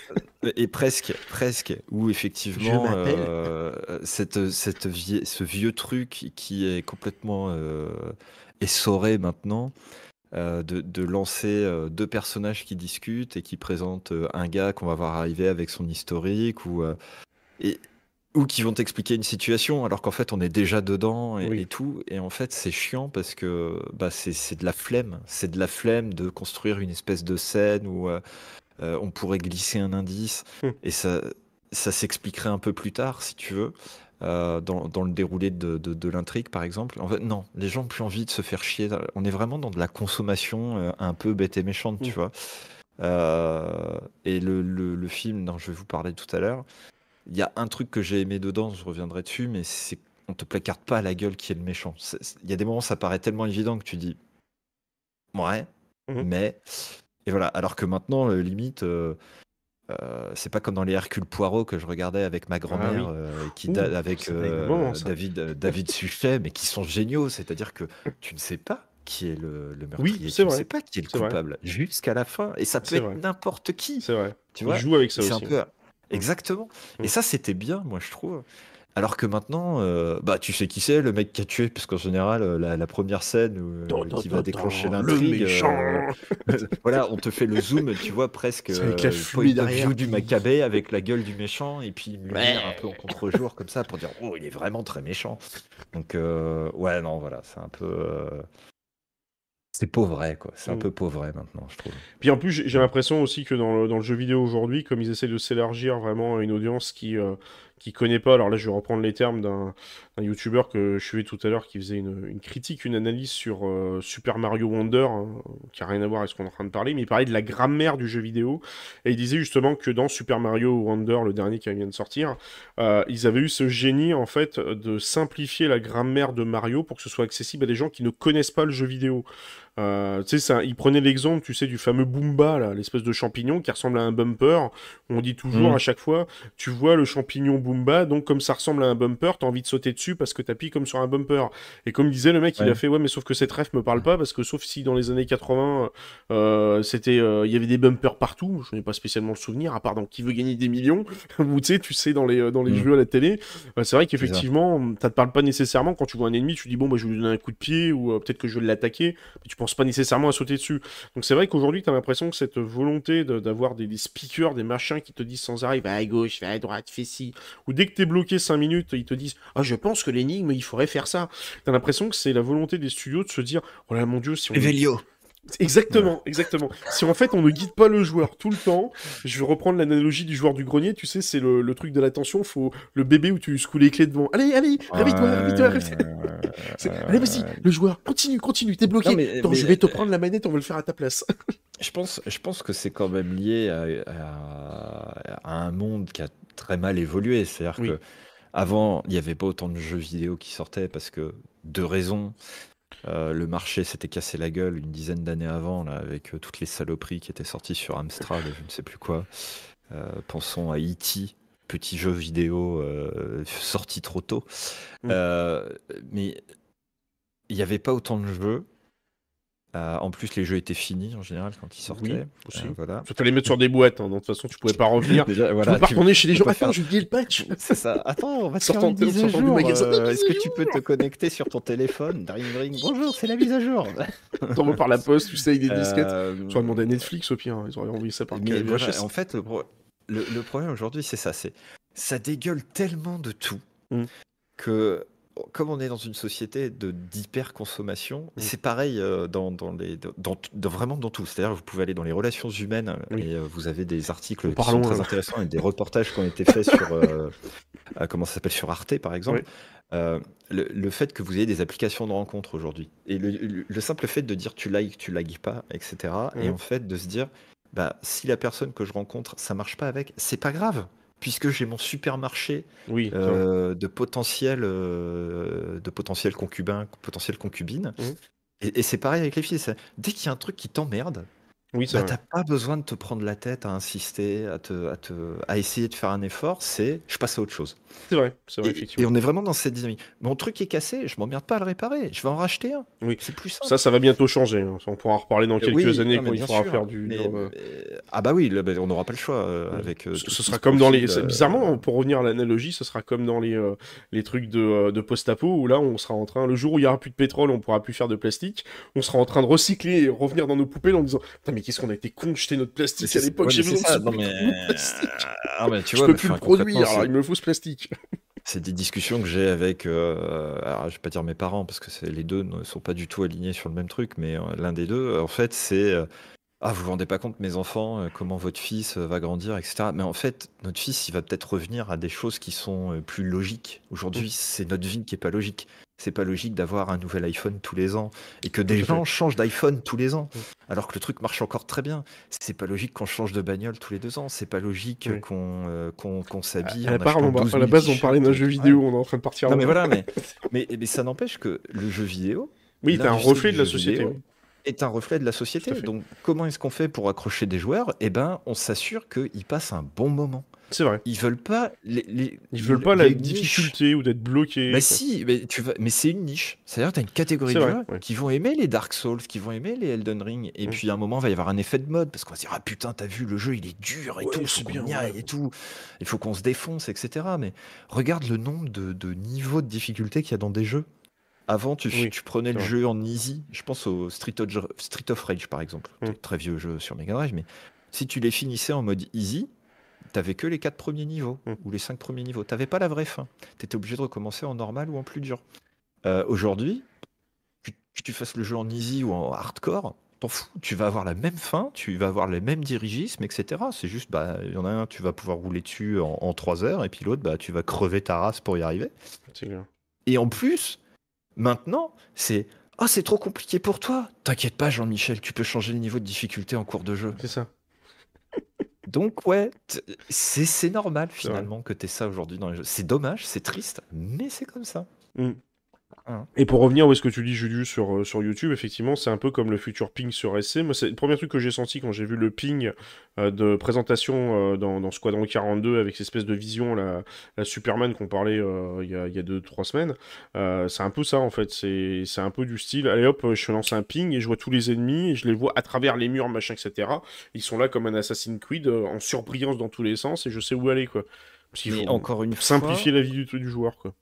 bah ouais, mais j'ose espérer que tu vas avoir une réponse en Oui, face. C'est-à-dire J'espère aussi. si, j'espère si aussi. le ping en mode dégueulasse, C'est vrai. Parce que je Genre, peux Réveillio, parfaitement Réveillio. entendre- Non, mais je peux parfaitement entendre qu'en 2953, mon, mon, mon, mon, Oui. mon, mon HUD, mon HUD, il soit clairement en capacité de me mettre en surbrillance, par exemple, un mouvement dans le décor. Mais un truc que je vois. Oui. Et donc ça, c'est le, le ping passif un petit peu, donc tu dois quand même déclencher, mais ça, quelque part, c'est logique. Par contre, effectivement, le ping Revelio ou le ping Superman, euh, faut que tu aies une réponse de la même manière que si tu commences à tirer avec une arme qui n'a pas de silencieux dans le hall d'un bunker, par exemple, normalement, Mm. tous les ennemis, quand le serveur est pas trop buggé, euh, te radinent sur la gueule, quoi, tu Ouais, vois. logiquement, ouais. Mais sinon, après, comme tu Attends, dis, euh, comme tu dis. Corsair, comme tu dis Corsair, effectivement, après, il y a des jeux comme DCS, mais ça reste des jeux qui sont vraiment des jeux de, des jeux de niche. Euh, mais du coup, ouais, comme tu dis, Amanda, sur, euh, Mhm. sur Twitch, ouais, effectivement, les jeunes qui ont trop joué à Fortnite, en leur prenant, tu leur achètes un jeu Super Mario, ils cherchent un fusil pour tirer sur le champignon. Bah, c'est vrai que c'est un peu ça, quoi. C'est euh, limite parce que tu as des trucs qui vont parler à certaines générations, à pas à d'autres. Mais là, du coup, pour revenir sur The Invisible, parce que pourquoi on avait fait ce laïus énorme, c'est parce que l'un des défauts qui reprochait un peu à The Invisible, et c'est ce qu'on retrouve dans beaucoup de jeux aujourd'hui, c'est que vous avez le guide radiophonique qui vous, euh, qui vous parle en permanence en vous disant allez par-ci, allez à gauche, allez à droite, etc. Alors je sais pas si on peut ou pas le désactiver dans les tests que j'ai vus, ils en ont pas précisé, parce qu'il y a des fois on a la possibilité de leur dire juste euh, shut up, quoi, c'est ce que tu me saoules. Ah, c'est comme les hints dans Star Citizen. hein. Si Oui. tu les désactives pas, ça te pop à la gueule C'est ça, littéralement toutes les 40 secondes. hein. Donc, euh, Et d'autres choses, mais ça je pense que c'est dû au fait que c'est un petit studio et que euh, c'est quelque chose qu'on pourra peut-être euh, plus facilement passer l'éponge sur un petit studio comme euh, celui qui nous présente sur Invisible, qu'on passera moins sur un Starfield. C'est les PNJ qui manquent un peu clairement de vie, qui te regardent comme ça, quoi.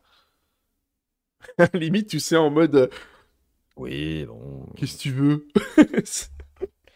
Ah, ça dépend s'il y a effectivement qu'un mec qui programme le truc. euh, Oui, c'est ça. Mais sur un, sur un petit studio, encore, ça se. On peut laisser passer parce que tu dis, ok, les mecs, ils peut-être pas le temps, machin, etc. Ah, bah, C'est vrai qu'effectivement, sur un Starfield, c'est un peu moins facile avec les, les mecs qu'ils ont derrière, le nombre de jeux qu'ils ont déjà fait. T'as envie de leur dire, lui, vous foutez un peu de la gueule, Ah, attends, parce que je, je suis allé regarder quand même. euh, Tu as attisé ma curiosité avec euh, le- l'auteur Stanisław euh, Stanis- Lem, pour le dire exactement. Stanisław Non, Sta- Lern. Stanisław. En, polonais, ça se dit comme ça. C'est Ah, Stanisław. ouais. Stanisław. Tu me donnes soif. Parce qu'il est polonais. Il est polonais, euh, le petit bonhomme. euh, Voilà. Et en fait. euh, Et qui- bah, comme le mec qui a Auteur du bouquin qui a servi de base au jeu que vous voyez juste à côté, hein, The Invisible, Ouais, qu'on et parle le mec, euh, je pense que je vais creuser un petit peu sur lui parce que ça a l'air d'être un peu une mine d'or de la science-fiction côté Pologne. Ah, bah écoute. oui, oui, écoute. Je ne connais pas du tout la science-fiction polonaise. Bah écoute, si tu veux te faire plaisir, Bah, faire moi une non review, plus, donc je pense que Ouais, j'irai bah voilà. jeter un œil. On apprend euh, des choses dans l'actualité SF, c'est l'objectif aussi putain, de, l'émission. euh. Donc du coup, si on, on repasse un petit peu aussi sur les autres, euh, sur les autres points, euh, faut savoir en fait, vous l'avez vu depuis tout à l'heure hein, par rapport aux images que je vous monte à droite, c'est à la fois un walking simulator, donc vous n'avez pas de combat, il n'y a pas d'action effrénée, c'est plutôt de la réflexion vraiment à outrance. Donc en fait, du coup, c'est vrai que c'est un peu plus à couloir. Alors il y a certains endroits, il y a aussi un petit peu des, murs invisibles. hein. Ça se voit que c'est vraiment un studio où ils ont peu rogné sur deux trois trucs. Donc évidemment, forcément, vous attendez pas un niveau de qualité de triple A, mais par contre, que ce soit l'immersion, la narration, l'histoire, tout ça, etc. Le jeu est très beau. Donc si vous voulez un petit peu euh, vous amuser, que ça vous tente, c'est un jeu qui est sorti, euh, je vous le remonte euh, du coup ici. Il est sorti sur, sur Steam le, le 6 novembre. Vous voyez que les, évolutions les évaluations sur Steam sont très très positives. Donc même si effectivement tout à l'heure on parlait de pas mal de défauts, il y a quand même beaucoup de joueurs qui l'ont trouvé extrêmement positif. Et vous l'avez pour peu près une, trentaine d'euros du coup sur, euh, sur Steam pour ceux que ça, euh, ça intéresse. N'hésitez pas éventuellement à la rigueur, il y aura peut-être sûrement des, euh, comment dire, des, euh, des, promos euh, d'ici euh, quelques temps ou ce genre de jeu. euh. N'hésitez pas d'ailleurs, si vraiment vous voulez soutenir un éditeur, je le répète à chaque fois, hein, mais ça c'est pas l'éditeur qui me le dit, hein, je vous dis toutes les news que l'on fait là, ce sont des news que j'ai trouvées moi-même, hein, sinon je vous aurais marqué, vous savez, le petit encart collaboration commerciale en haut, donc c'est pas le cas. Mais si vous voulez soutenir les éditeurs sans avoir à acheter le, le jeu, n'hésitez pas dans tous les cas à mettre le jeu en whitelist. Euh, parce que ça aide énormément les, les, éditeurs et à chaque fois que quelqu'un met le jeu en whitelist, euh, Steam considère effectivement que des gens s'intéressent au jeu, donc le référencement monte et ça peut intéresser des gens qui vont potentiellement l'acheter. Ça coûte rien, c'est un clic, comme l'abonnement à la chaîne par exemple, c'est un clic aussi. Ça coûte Comment rien. il t'a positionné le truc? Il fallait le positionner. Euh, donc si vous voulez soutenir la chaîne, abonnez-vous évidemment si cette émission vous intéresse pour pas rater les suivantes. Euh, et paf, ça c'est fait. donc du coup voilà, donc ce petit jeu Invisible qui, euh, qui est disponible. Euh, du coup sur les plateformes Steam, je suppose qu'il est disponible sur d'autres euh, sur d'autres plateformes. N'hésitez pas à vous faire plaisir. Alors, on... Et c'est un studio polonais. Et c'est un studio polonais en plus. D'accord, ok, bah tu vois. Sur CD Red Project. Oui, Ouais. bah il y, a des- il y a des petits studios comme ça. Alors je sais pas ce qu'ils ont fait exactement euh, euh, au niveau du développement, on va regarder juste vite fait. Et bah écoutez, c'est le seul jeu qu'ils ont fait. Je clique sur, euh, sur le, le studio et c'est vraiment le seul jeu qu'ils ont fait en fait. Ils en ont pas fait d'autres. Star Wars Industries, c'est leur premier jeu en fait. Donc voilà, donc euh, doublement l'occasion euh, euh, de venir les soutenir en leur mettant un petit whitelist. Tu, tu, euh, tu- Vas-y, je, je suis en train de chercher un truc dont je pense que t'étais parti pour dire quelque chose. Non, pas du tout. Ah, Ah, non, non, mais je suis en train de regarder. Alors, il a été fait sur Unreal 4. du Ah. Unreal 4 et non pas Euh, Unreal 5. Ouais, ouais, c'est précisé sur, euh, sur le site. Euh, et il est dispo donc ouais, sur PC, PS5, Xbox euh, X. Ah oui, sur console aussi, Euh, voilà. ouais. Et c'est du rétrofuturisme et de l'atom punk, si vous voulez tout savoir. Voilà. Et, euh, Atom Punk, tiens, c'est vrai, effectivement, on n'en avait pas parlé ça, donc on avait fait la parce des. qu'on avait fait le diesel punk, on n'avait pas fait le Atom atom punk. C'est quoi ça, le Atom Punk? Alors là, Ah, et en plus, ils sont basés à Cracovie. Oh là, je vais aller poser ma candidature chez eux, je suis obligé. Donc je vous aïe, propose, aïe, on passe à la suite du coup des news euh, sur les jeux de science-fiction. Et là, un autre jeu que je vais vous parler, alors... euh, on- pourrait ouvrir un peu le débat sur ce jeu-là, on en parlait tout à l'heure. Un petit jeu que justement j'ai euh, eu l'occasion de d'y remettre un petit peu les pieds. Il est pas beau. Il est pas beau. il a testé l'air en plus, le pire. Il va falloir que tu me donnes ton avis juste après. Je vous parle de la news, après tu me donneras ton avis du coup, l'air. Je vais vous parler évidemment de Elite Dangerous, parce qu'évidemment ceux qui nous écoutent en podcast, ils se disent mais de quoi il, de quoi il cause? Alors pourquoi je vous parle de Elite Dangerous? Parce que le fait d'être revenu sur Pyro, moi ça m'a donné envie de rejouer à Elite, qui est, euh, enfin certains diront un peu genre le concurrent de Star Citizen, mais c'est absolument pas le cas. Moi je le vois plutôt comme un complément à Star Citizen, sachant que David Braben et Chris Roberts se connaissent parfaitement. hein. David Braben qui est l'initiateur du projet euh, Elite, parce qu'il faut savoir que le, on avait pas déjà parlé d'ailleurs plusieurs fois sur la chaîne. Le premier Elite date de- des années 80, 1983, si je dis pas, il a quasiment mon âge. Euh, et euh, du coup, c'était vraiment des premiers jeux avec des trucs un peu anguleux, tout ça, etc. où il avait développé des systèmes en, procédural qui étaient assez énormes. Et il a eu l'occasion, dans les années 2014, euh, de lancer le projet Elite Dangerous, qui à la base était aussi un Kickstarter, il ne faut pas oublier. Et euh, ce projet doit durer un peu, avait un- une roadmap assez longue quand même de à peu près une dizaine d'années. Euh, et c'est reparti avec son machin moche. Ah, non, mais avec Voodoo, de toute façon. Oui, on oui, bah oui, sur Twitch, contre toi. hein. Là, t'es mort. hein. C'est clair. Et, et donc du coup, euh, le jeu en fait bah, a connu quand même pas mal, de, pas mal d'ascension, pas mal de joueurs et tout. Il y a eu une grosse DLC récemment qui est, euh, qui est sortie en 2019, qui était Odyssey, qui permettait de se déplacer sur la planète. C'est à contrario de Star Citizen qui euh, s'obsède depuis des années à essayer de finir. Exactement, à, à- à sortir, à essayer de sortir un jeu complet qui met beaucoup de temps. C'est- Elite Dangerous, c'est l'inverse. Ils se sont dit, on va sortir d'abord un jeu euh, fini, fonctionnel en fait au niveau des briques de base de vol. J'ai le carnet rouge sous la main. Le boudou, il est en train de se déchaîner sur le chat Twitch. Ah ouais, non, mais équilibre euh, me met un blâme. Ah, bah écoute, je prends un blâme euh, bien volontiers. Et équilibre, bienvenue Ah, à mais toi, comment vas-tu J'ai joué une heure et demie. il, va, il défendre également avec moi Elite Dangerous. Vous allez comprendre pourquoi je vous parle de Elite. Euh, et justement, en fait, euh, du coup, Elite aujourd'hui, enfin, il, il est sorti avec la DLC Odyssey. Il y a pas mal de monde qui sont revenus dessus. Bon, il y a eu quand même pas mal de déboires parce qu'au début, euh, ce studio n'avait pas spécialement l'habitude de faire des FPS, donc il y a quelques problèmes d'optimisation. Ils ont connu d'autres déboires dans le sens où ils ont arrêté la version console. Oui, ils avaient une version console. Ils ont complètement arrêté le développement là-dessus. Ils se sont concentrés sur la version PC. Et je vous avoue qu'aujourd'hui, Elite, euh, c'est un petit peu compliqué en fait au niveau du studio parce que c'est pas un studio qui communique énormément, au contraire de CIG, euh, qui a tendance à surcommuniquer les équipes de Frontières, parce que pour rappel, hein, c'est Frontières Development qui est derrière, Planet Zoo, éventuellement, Jurassic Ah, World ça va, Evolution. Jurassic World Evolution. Voilà, exactement. C'est pas dégueulasse quelques-uns. des jeux quand même. C'est des très très bons jeux de gestion. Euh, ça fait partie de leur best-seller d'ailleurs en, en termes de en termes d'achat. Et ils font ce fameux jeu Elite Dangerous également.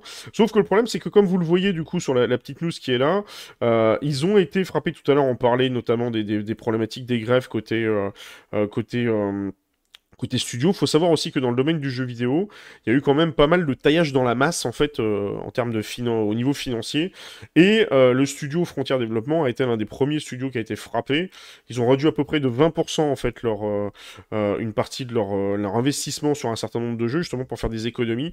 Pourquoi? Parce que c'est un petit peu l'ère après Covid. Il faut savoir que, on va pas rentrer trop dans la partie économique, mais vous avez en fait des fonds d'investissement qui donnent pas mal d'argent notamment, et le domaine de la tech est un secteur qui, euh, prend beaucoup d'argent sur des fonds d'investissement et autres. le problème, c'est que du coup, bah, récemment, il y a des. Enfin, je ne vais pas rentrer dans des débats économiques hein, parce que du coup, ça va être euh, un peu l'enfer. Il y en a peut-être qui sont plus spécialistes que moi là-dessus.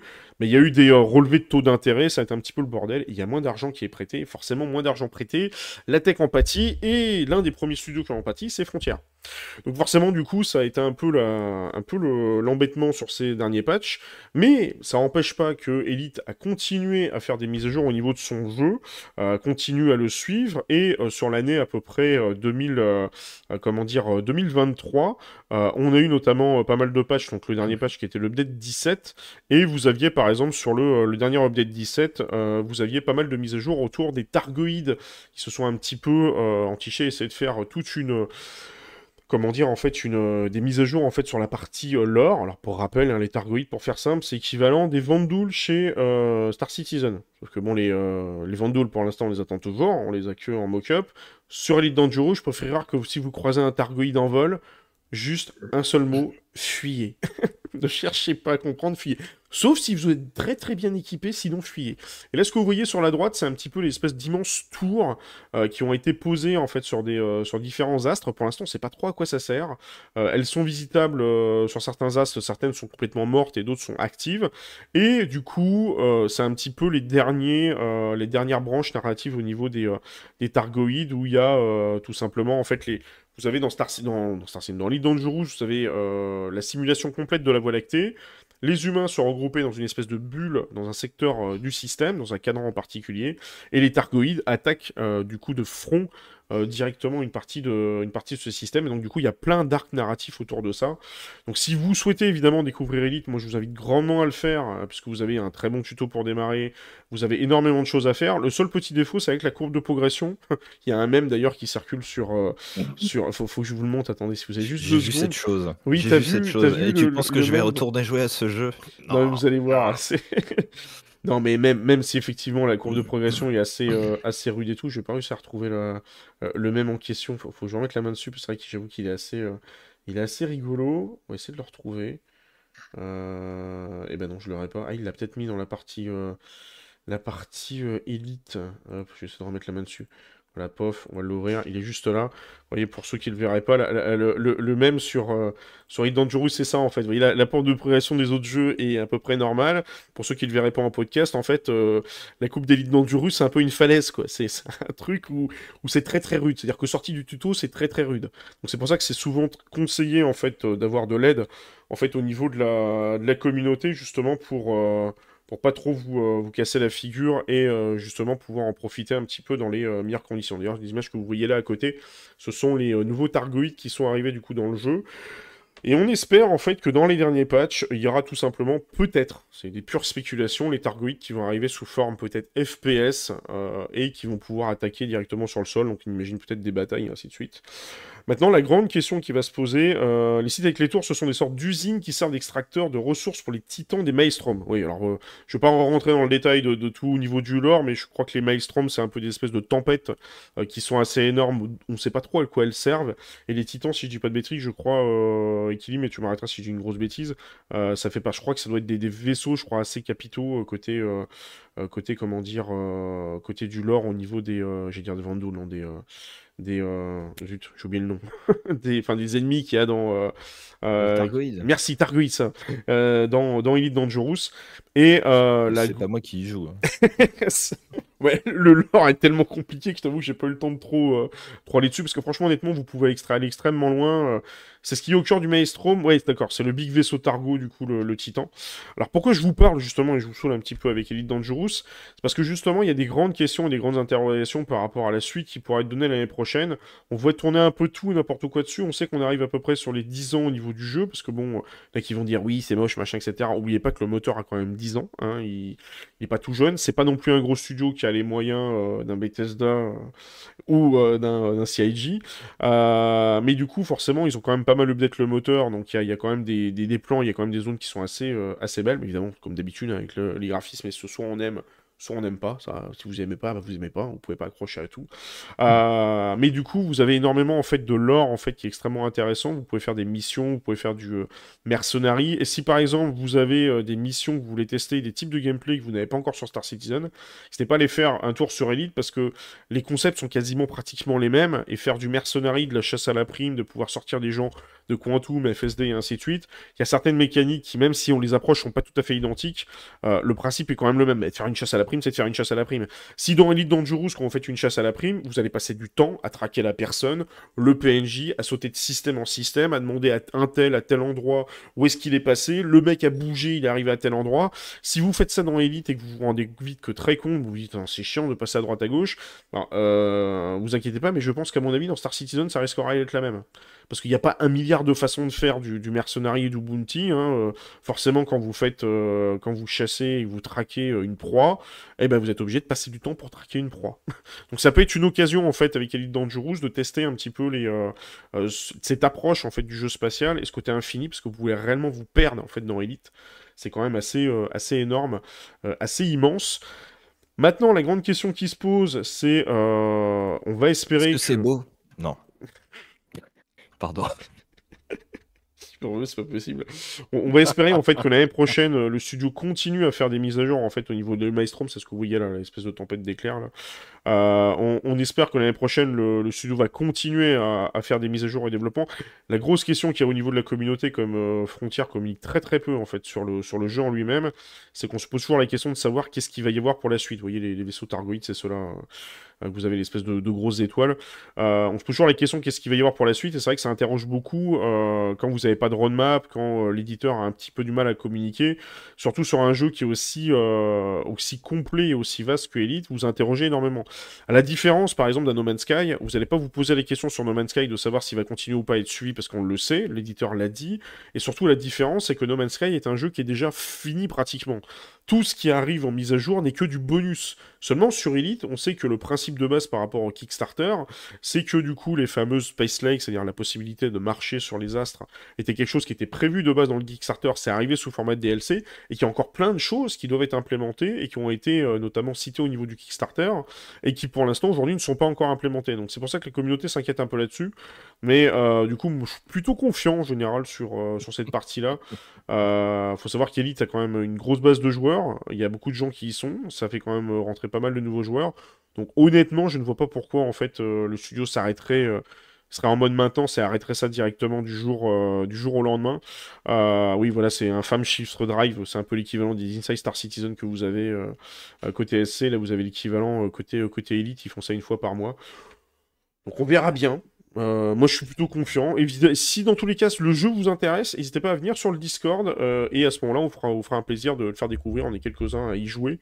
Donc, on vous fera un plaisir de vous faire découvrir et euh, de vous montrer un petit peu comment ça marche et comment vous débrouiller. Et si à un moment vous en avez marre des bugs de Star Citizen, hein, n'hésitez pas à ouvrir vos chakras, comme on dit, et à aller tester d'autres jeux dans l'espace. Dans et tiens, vas-y, Lier, je te laisse la parole par rapport à ton tuto et le fait. Moi oui, oui.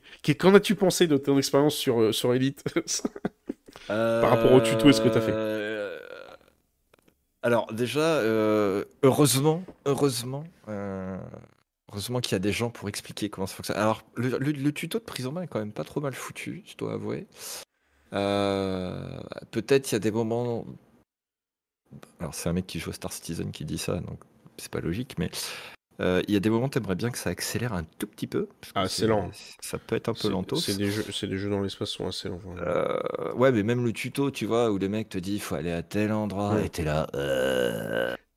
J'en démarre, je veux y aller vite. Attention, nous allons vous envoyer un adversaire. Soyez prêts. Bah envoie-le, et puis tais-toi, merci. Euh, enfin voilà, non, bref, je, je chipote et je suis une sale bête. Euh, non, c'est bien. Après, euh, effectivement, c'est, euh Il cherche ses mots. visuellement non, non, non, mais après, enfin, j'ai joué une heure et demie, euh, mmh. je je peux absolument pas en parler, tout ce que tout ce que je peux dire, c'est que, en tout cas, c'est intéressant, effectivement, de pouvoir se greffer à des personnes qui connaissent déjà le jeu et qui peuvent, te faire découvrir je, pense que c'est toujours important quand tu as des jeux comme ça d'arriver à te projeter. Euh, se lancer dans une aventure euh, à la Star enfin dans n'importe quel MMO, mais a fortiori des jeux qui sont un peu de niche, comme un Elite, un, un Star Citizen, si tu n'arrives pas à te projeter dans le jeu pour imaginer ce que tu, ce que tu vas pouvoir y faire, etc., je pense que c'est très difficile d'accrocher. Euh, moi, tu m'aurais dit joue à Elite Dangereux, je serais parti avec euh, les, mon sac à dos et la fleur au bout du fusil. Effectivement, je pense que je me serais contenté de mon heure et demie et puis j'aurais arrêté après en me disant qu'est-ce que tu veux que je fasse là-dedans? Enfin, J'ai envie de crever. Euh, les graphismes, effectivement, on n'est pas du tout, si on compare à un Star Citizen, on en est très loin. Mmh. Le jeu est pas si beau. mais après, effectivement, là où il faut être complètement fair, c'est que il y a pléthore de gameplay.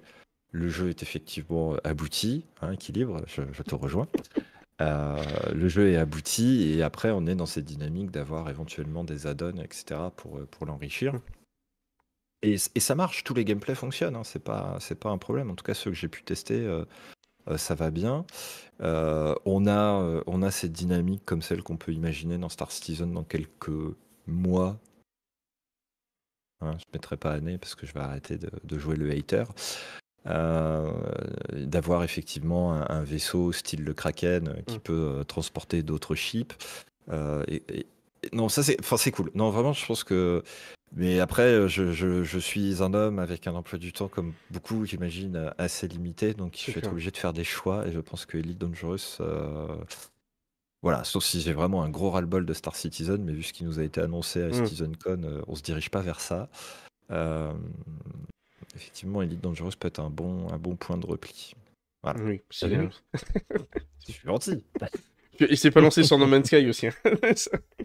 Non, mais c'est vrai, effectivement. Euh, effectivement... je voudrais quand même garder mon, existence. Hein. non, c'est vrai, effectivement, comme tu dis, c'est aussi effectivement un jeu qui va demander de l'investissement. Alors, pour revenir un peu aussi sur, euh, sur les à côté au niveau d'Elite, il faut dire aussi qu'Elite, c'est vrai qu'il y a une boucle de gameplay qui est quand même relativement traditionnelle, où il y a pas mal, pas, pas mal de farming. Le, nom de base d'ailleurs, euh, Elite Dangerous parle de lui-même. L'objectif c'est de devenir un peu élite et pour devenir rang élite, bah, il faut farmer, etc. Il faut faire des missions un peu, euh, un petit peu à l'appel. Moi c'est pas du tout mon but et mon objectif. J'avoue que dans Elite, mon objectif c'est euh, que j'aime beaucoup la réponse d'équilibre. et du coup, du coup on va dire que c'est 15% de mauvaise foi, mais je pardonne vu la ref, la ref. Ah, oui, il y a une petite animosité entre Elite et Star Citizen. c'est vrai que c'est vrai que c'est compliqué effectivement. C'est là où c'est là où c'est compliqué. C'est vrai qu'effectivement euh, la différence c'est que quand tu commences à jouer à Star Citizen et que tu vois tout l'ambition qu'il y a derrière, c'est vrai qu'effectivement quand tu passes sur d'autres jeux, après tu as tendance à, à être un peu plus tiédasse dans le sens où euh, tu vois que il y a pas l'ambition d'un Star Citizen, c'est pas l'objectif d'ailleurs euh, de, de Elite. Euh, ni même d'un Starfield, ni même d'un No Man's Sky. C'est pour ça qu'il ne faut pas spécialement y comparer. Mais c'est vrai qu'effectivement, euh, je vais reprendre un exemple complètement à part. J'ai regardé une vidéo tout à l'heure euh, d'analyse sur Starfield, et il y avait quelqu'un qui, qui disait, bah tiens, j'ai commencé à jouer à Starfield, j'avais à peu près une trentaine ou une quarantaine d'heures dessus, jusqu'au moment où il y a la DLC de Cyberpunk 2077 qui est arrivée. Il a fait la DLC de Cyberpunk 2077, il s'est pris une claque dans la gueule par rapport à l'histoire, aux personnages, etc. Il a arrêté, il a raccroché la DLC Phantom Liberty Cyberpunk, il a relancé euh, le jeu de Bethesda, il a fait, mais la vache, c'est tiédas en fait au niveau du RPG, je ressens pas en fait l'immersion qu'il y a en fait au niveau des personnages et tout. Donc c'est sûr que quand vous tombez sur un jeu qui euh, répond vraiment à 100% de vos attentes, vous passez sur un autre jeu, c'est un peu plus compliqué en fait d'arriver à, redescendre un peu euh, et, justement à partir sur quelque chose un petit peu différent. Mais au moins l'avantage que ça, c'est que ça permet, on va dire un peu comme je dis souvent, d'ouvrir un peu les chakras, comme dans, sur la chaîne, on est sur une chaîne assez large, on parle à peu près euh, de tous les jeux de science-fiction. Euh, si on parlait que de, Star Citizen en large et en travers, on en ferait aussi une overdose, et malheureusement on aurait tendance à croire en fait que Star Citizen, il n'y a que lui comme jeu, et que c'est le meilleur jeu du monde, et qu'il a aucun défaut. Et ça permet aussi de voir, il y a quelque chose de très très important, c'est là où ça ouvre les chakras, ça permet de voir aussi les défauts chez Star Citizen. Parce que moi, je peux vous en citer un que sans arrêt, euh, je cite en permanence, c'est que le HUD d'élite, testez-le, vous allez voir que le HUD de Star Citizen, après, vous allez, euh, vous allez détester les devs. hein, parce que franchement, le HUD de Star Citizen, c'est de la merde. Ju- juste, il n'y a même pas consensus. C'est de la daube. C'est mal foutu, c'est mal branlé. T'es obligé de te balader avec la souris sur des menus alors que t'es en plein combat. C'est mal foutu au possible. T'as des écrans partout Oh. qui changent entre chaque vaisseau. Non, mais c'est de la merde. En plus, le pire, c'est que les colorimétries, enfin, on le voit, ça s'est amélioré avec le Master Mode qui commence vraiment à faire des progrès. Même là-dessus, euh, je suis désolé de dire ça, les mecs de chez Frontier sont à des années-lumière, ils ont quand même beaucoup plus d'années d'expérience sur les capacités en fait au niveau du dogfight, du combat spatial à la fois PVP et PVE. Et je peux vous jurer que le HUD d'élite, une fois que vous avez goûté, ou le HUD de Star Citizen, après vous allez dire Oh putain la vache, euh, c'est LG, réveillez-vous. Voilà. Euh, Avec tout ce que tu racontes, Max Fly, de toute façon, Elite Dangerous sera le seul jeu auquel tu pourras jouer. hein. Mais non, justement, c'est ça, Il ils sont il va entendre complémentaires. tout ça. Non, mais tu vois, il y a Maxwell qui est d'accord avec moi, et effectivement, les, les UI sont complètement à chier si, sur, sur si, SC, si, faut, faut être honnête. Non, hein. mais je, je suis obligé de Bon, on va pas parler de la Star Map, hein, parce que ça va être rework, mais euh, même ce qu'ils nous ont montré, enfin, je, sur, ça, ça commence un peu à s'améliorer ce qu'on a vu par La rapport à ce Star Map, elle remarche bien hein, sur la 321. Oui, c'est toujours l'ancienne Star Map dégueulasse, quoi. Mais en fait, le- truc, si tu veux, c'est que- peux faire des jumps d'un côté de la planète vers la station spatiale, alors qu'avant c'était un bordel Alors, en, en sachant en plus, parce qu'il y en a qui pourraient me dire, euh, oui, mais attention, euh, Star Citizen, c'est une alpha, blablabla, machin, etc. Ça leur coûte rien euh, de faire de la colorimétrie pas trop dégueulasse, quoi. Quand tu lances des, euh, des, des pings, ou quand tu lances par exemple un, un quantum et que t'as euh, ça ping de marqueurs dans tous les sens avec des trucs qui super, superposent les uns sur les autres, entre les couleurs des, des trucs des missions qui sont de la même couleur que le reste des, euh, des trucs sur la carte quand tu lances un, un quantum, enfin c'est dégueulasse, quoi. C'est... euh, et ça, c'est euh, trois couleurs à changer, hein, alpha ou pas alpha, euh, c'est pas un truc qui prend, qui prend 500 ans. les mauvaises langues pourraient dire ils passent 3 heures à refaire les cheveux, mais ils auraient pu passer 3 minutes à refaire les couleurs des HUD. Désolé, je tire à boulet rouge sur SC, mais là, il y a des moments où faut arrêter aussi. quoi.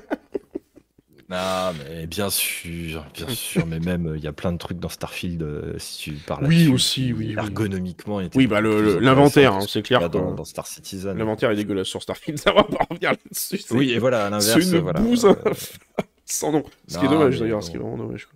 Mais ah, bref, faut qu'on parle d'Hunger Games, sinon euh, Amanda va se barrer. oui, bah, bah, attends, Amanda, elle est pas Ah oui, toute seule. hein.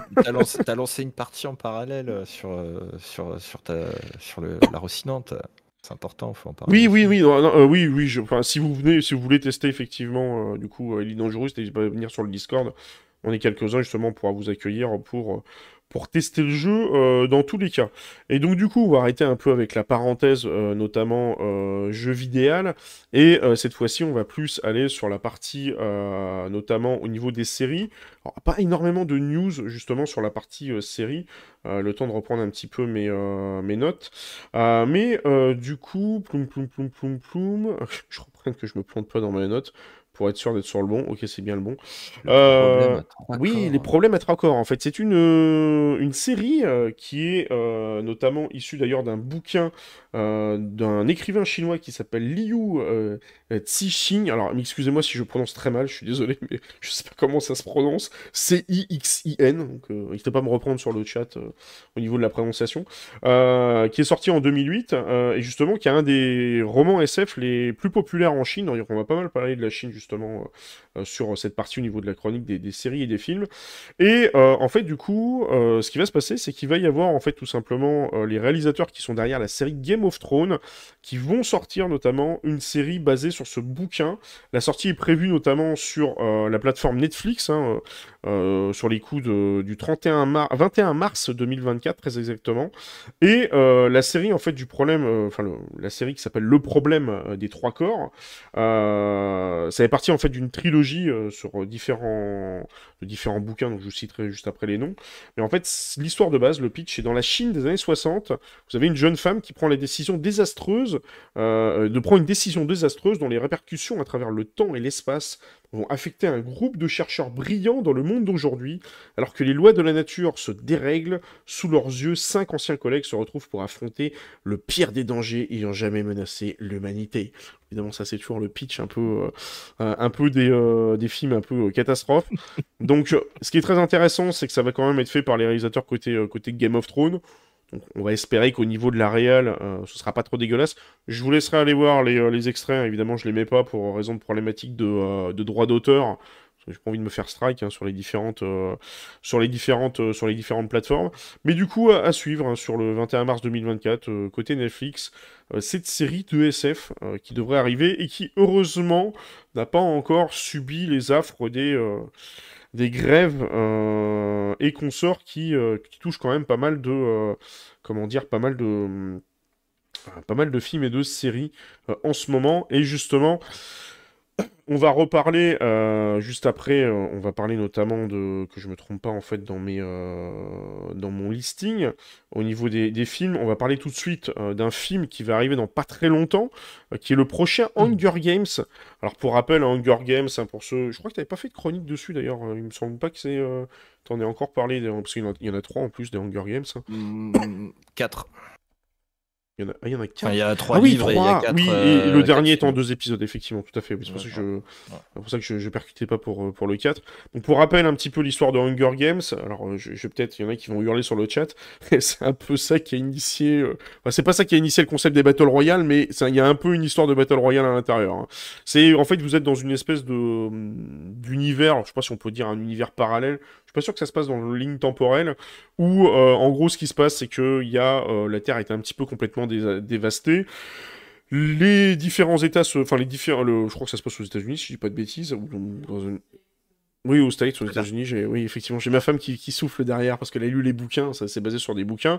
Et en fait, du coup, oh, pour pouvoir, c'est ça, et de pour pouvoir un petit peu réguler en fait les différents États qui se tapent un peu sur la tronche, euh, est mis en place le fameux euh, Hunger Game, qui est un espèce de jeu, euh, tout simplement dans une immense arène où vous preniez un champion en fait de chaque état et l'objectif euh, de chaque district, merci. Euh, deux, champions. Oui, deux champions effectivement tout à fait de chaque district qui s'affrontent et évidemment à la fin vous avez un vainqueur. Alors je sais plus ce que gagne le district d'ailleurs, qui euh, ils évitent pas la moisson ou une connerie comme ça. Je sais plus ce que c'est. Bah non, la moisson c'est justement le fait d'aller chercher les deux. Oui, mais c'est juste que. Je sais plus ce qu'ils évitent en fait, le fait de gagner.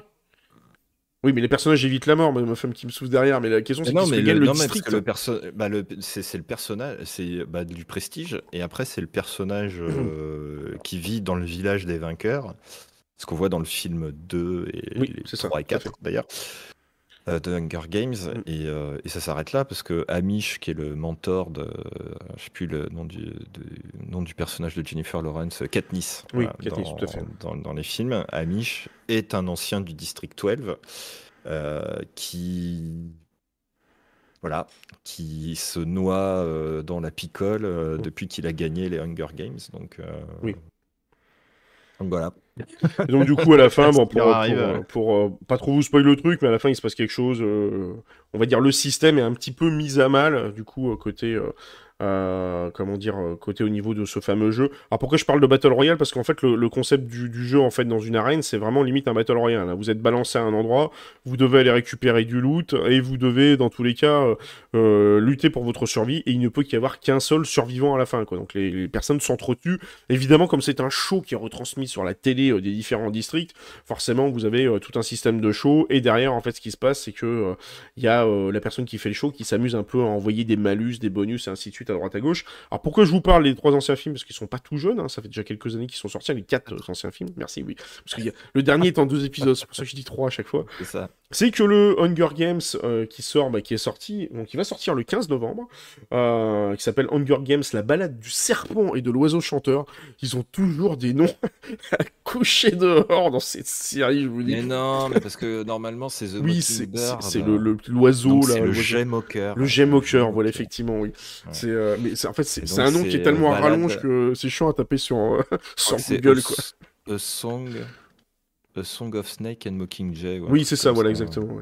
Et, donc, du coup, c'est que c'est tout simplement en fait un préquel euh, du coup, Hunger Games. Alors, euh, j'en ai discuté avec ma femme tout à l'heure qui me disait justement que ça avait pas l'air de faire partie des livres euh, d'origine. Donc, est-ce que c'est une nouvelle histoire qui a été écrite après Il a peut-être écrit après, ouais. Donc, ça a été, donc ça n'est pas partie des livres originaux. Je vais, vérifier tout de suite. Attendez. Il va checker tout de suite. alors, je vais juste vous passer le, synopsis vite fait. Donc, le jeune Coriolanus, je vais y arriver, est le dernier espoir de sa lignée. Donc, la famille Snow, autrefois riche et fière, aujourd'hui tombée en disgrâce dans un Capitole d'après-guerre. pour rappel, la famille Snow, c'est un petit peu la famille qui est au niveau euh, du, de l'espèce de Capitole. Le Capitole, c'est l'endroit en fait où il y a euh, euh, tout, euh, euh, comment dire, euh, tout le gouvernement en fait de Hunger Games. J'ai ma femme qui arrive, qui est juste derrière, qui va elle, rajouter va des te trucs. taper, elle va te taper Elle sur les doigts parce que Coriolanus Snow, c'est le président Oui, c'est le et président. le principal ant- antagoniste dans la série. dans Oui, voilà. films Je sais pas si vous l'entendez à côté, elle est en train de me ressouffler les trucs si je me trompe. Ah ouais, ouais, ouais, non, mais je lui ai elle demandé elle de préparer elle la chronique, mais viens préparer la chronique si. Et, euh, et donc, pour précision, le livre de la balade du serpent et de l'oiseau chanteur est- a été publié par l'autrice en 2020. Voilà, suite au succès des films, certainement. Voilà. Oui, parce que j'ai ma femme qui parle en même temps, donc je t'écoute en même temps, donc c'est compliqué d'arriver à suivre les deux. Je sais pas si vous l'entendez. Désolé. elle- elle suit- Non, non, mais c'est bon parce que tu l'entends pas justement. Alors t'as pas le retour, c'est pour ça. Euh, Donc juste pour euh, pour rappel, donc justement à l'approche du dixième Hunger Games, qu'il y en a quasiment un par an, euh, il est assigné à contre-cœur avec le mentor de Lucy Great Baird, un- une tribu originaire du district 12, parce qu'ils sont euh, numérotés par dix différents districts, qui est un peu le le plus gros, le plus pauvre et le plus maîtrisé de, euh, méprisé de Panem. Donc Panem, c'est là un petit peu l'ensemble et la totalité des, euh, des districts. Et donc le charme de Lucy Gray ayant captivé le public, Snow y voit l'opportunité de changer son destin. Il va s'allier à elle pour faire pencher le sort en leur faveur, contre- luttant contre ses instincts déchirés entre le bien et le mal. Snow se lance dans une course contre la montre pour survivre et découvrir s'il deviendra finalement un oiseau chanteur ou un serpent. Donc je sais pas trop, je, je pense qu'ils ont voulu essayer de faire un préquel euh, justement pour euh, rebondir sur le dernier bouquin qui a été ouvert, enfin qui a été écrit par l'auteur ou l'autrice, je ne sais plus qui, euh, qui est derrière Autrice. l'autrice, euh, derrière le livre. Mais c'est vrai que du coup, c'est un, un peu une façon aussi d'éviter de faire une suite et de faire revenir Jennifer Lawrence dans, le, dans la peau du truc. Je sais pas si tu- toi, t'avais eu l'occasion de voir ou pas la bande-annonce. Est-ce que c'est un film qui te tente? Je sais pas, sur le chat, n'hésitez pas à me dire. euh, J'ai pas vu la bande-annonce. Euh, Je la mettrai pas, évidemment. vu J'avais vu effectivement qu'ils allaient sortir un truc. Euh, je... Mais non, non, non, j'avais pas regardé plus. Euh, c'est c'est intéressant finalement qu'ils s'amusent à faire ça après. Bref. Euh, Vu que ça se passe un voir. petit peu avant, euh, ça leur permet aussi, si ça marche, du coup, de relancer un peu la saga, tout ça, etc. Bah, de- C'est toujours un petit peu casse-gueule de faire des Mm. préquels comme ça parce que euh, il y, a, il y a- il y a un environnement. C'est un petit peu comme ce qui s'était passé. Enfin, on en avait parlé. euh, je sais plus si c'était pendant une chronique ou sur un échange dans le Discord, mais euh, Dune. euh, Il y a On beaucoup de gens qui ont commencé à lire la série euh, des Dunes Mm. et en fait qui s'arrêtent au quatrième, cinquième tome parce que tous les personnages un peu emblématiques que tu as dans les premiers, dont Paul Atreides, je spoil rien puisque c'est le, c'est le héros du film aussi, donc si vous l'avez vu ou pas tout à fait vu, tout le monde le sait. Ces personnages-là n'y sont plus. Alors pour X raisons que je ne dévoilerai pas ici, mais Mm. Il n'y a plus ces personnages auxquels on s'est attaché comme ça pendant quatre bouquins. Et c'est c'est toujours casse-gueule pour un auteur effectivement de changer ses protagonistes. hein. C'est pareil dans une série. euh, Quand vous butez votre personnage principal, bah, bon chance pour arriver. Et donc faut arriver à réaccrocher Alien comme 4. ça les wagons. euh, euh, ouais, j'en sais rien, mais. euh, Si, mais Alien non, 4, ils l'ont euh, buté et puis ils la font ils la revenir. font hein. revenir. bah oui, non, mais voilà, que tu me racontes. Il y a toujours un moyen de la faire revenir quand Oui, tu veux c'est la vrai faire qu'elle est revenir. morte à la fin du 3, mais revenir. C'est comme James Bond là qui est mort à la fin du dernier, ils vont certainement le faire J'ai revenir entendu avec euh, pire. du clonage. On va faire un laïus après, ça fera plaisir à Amanda, mais j'ai entendu pire. Vas-y, je te laisse faire. Mais euh, en fait, là, ce qui peut être intéressant dans le préquel, c'est qu'effectivement, on a un personnage qui est quand même le salopard emblématique euh, de la première trilogie. Oui, Snow. Euh, donc ça peut être intéressant de comprendre comment Oui, ce mec comment est il est devenu, devenu, un, gros gros fumier. Euh, même si des gens sont nativement, je pense, des gros gros fumiers. Euh, mais si ça peut donner un peu plus de profondeur à ce perso, parce que c'est vrai qu'il y a des moments où on ne sait pas trop où il se positionne, Snow. Snow, oui, c'est assez particulier. Mais après, voilà, enfin, c'est un politicien, donc les politiciens se démerdent toujours pour, pour, pour s'arranger. Voilà. Voilà. Oui, Mais ouais, non, ça, peut être intéressant. Faut voir, faut voir. Donc j'ai pas lu le bouquin, j'ai pas lu euh, le spoiler. euh, ma femme pour en parler parce que je l'entends Voilà. qui derrière, qui marmonne et tout. ouais. par rapport au livre, parce qu'elle connaît le bouquin. Ah non, mais ça c'est chiant ça. Oui, Ça, ça c'est fait longtemps que tu l'as En fait. S'il y a, voilà, c'est un peu moi le- le- la peur que j'ai avec des préquels comme ça, c'est si on arrive à te créer un espèce d'arbre généalogique à à la mort moelle-neu, où finalement, euh, 70 ans plus tard, euh, les protagonistes qui se retrouvent face à face, euh, Mm. ils ont eu un, ils ont un historique, euh, mais qui s'est perdu dans les limbes pendant 70 ans, et puis d'un seul coup, pouf, le truc revient. Mm. Ouais, c'est un peu, c'est un peu bizarre. Bon, J'espère que c'est. Ouais, on verra bien du coup. euh. Euh, mais justement, on va en parler juste après de la, la suite de Dune du coup, euh, du coup Amanda. Et j'aime bien Shukoi, euh, ce besoin de raviver des cadavres niveau saga. Mais c'est vrai qu'en ce moment, ça, ça, ça revient un peu sans arrêt des, dans tous les sens des, des, des films. Enfin, enfin, je veux pas parler. en- Surtout qu'en plus, c'est du c'est ce qu'ils ont appelé du teenage movie, donc c'est vrai Oui. que ça a été très à la mode vrai, dans les années 2000 où on t'a sorti les Twilight, les Twilight, tout ça, etc., Labyrinthe, ouais. Hmm.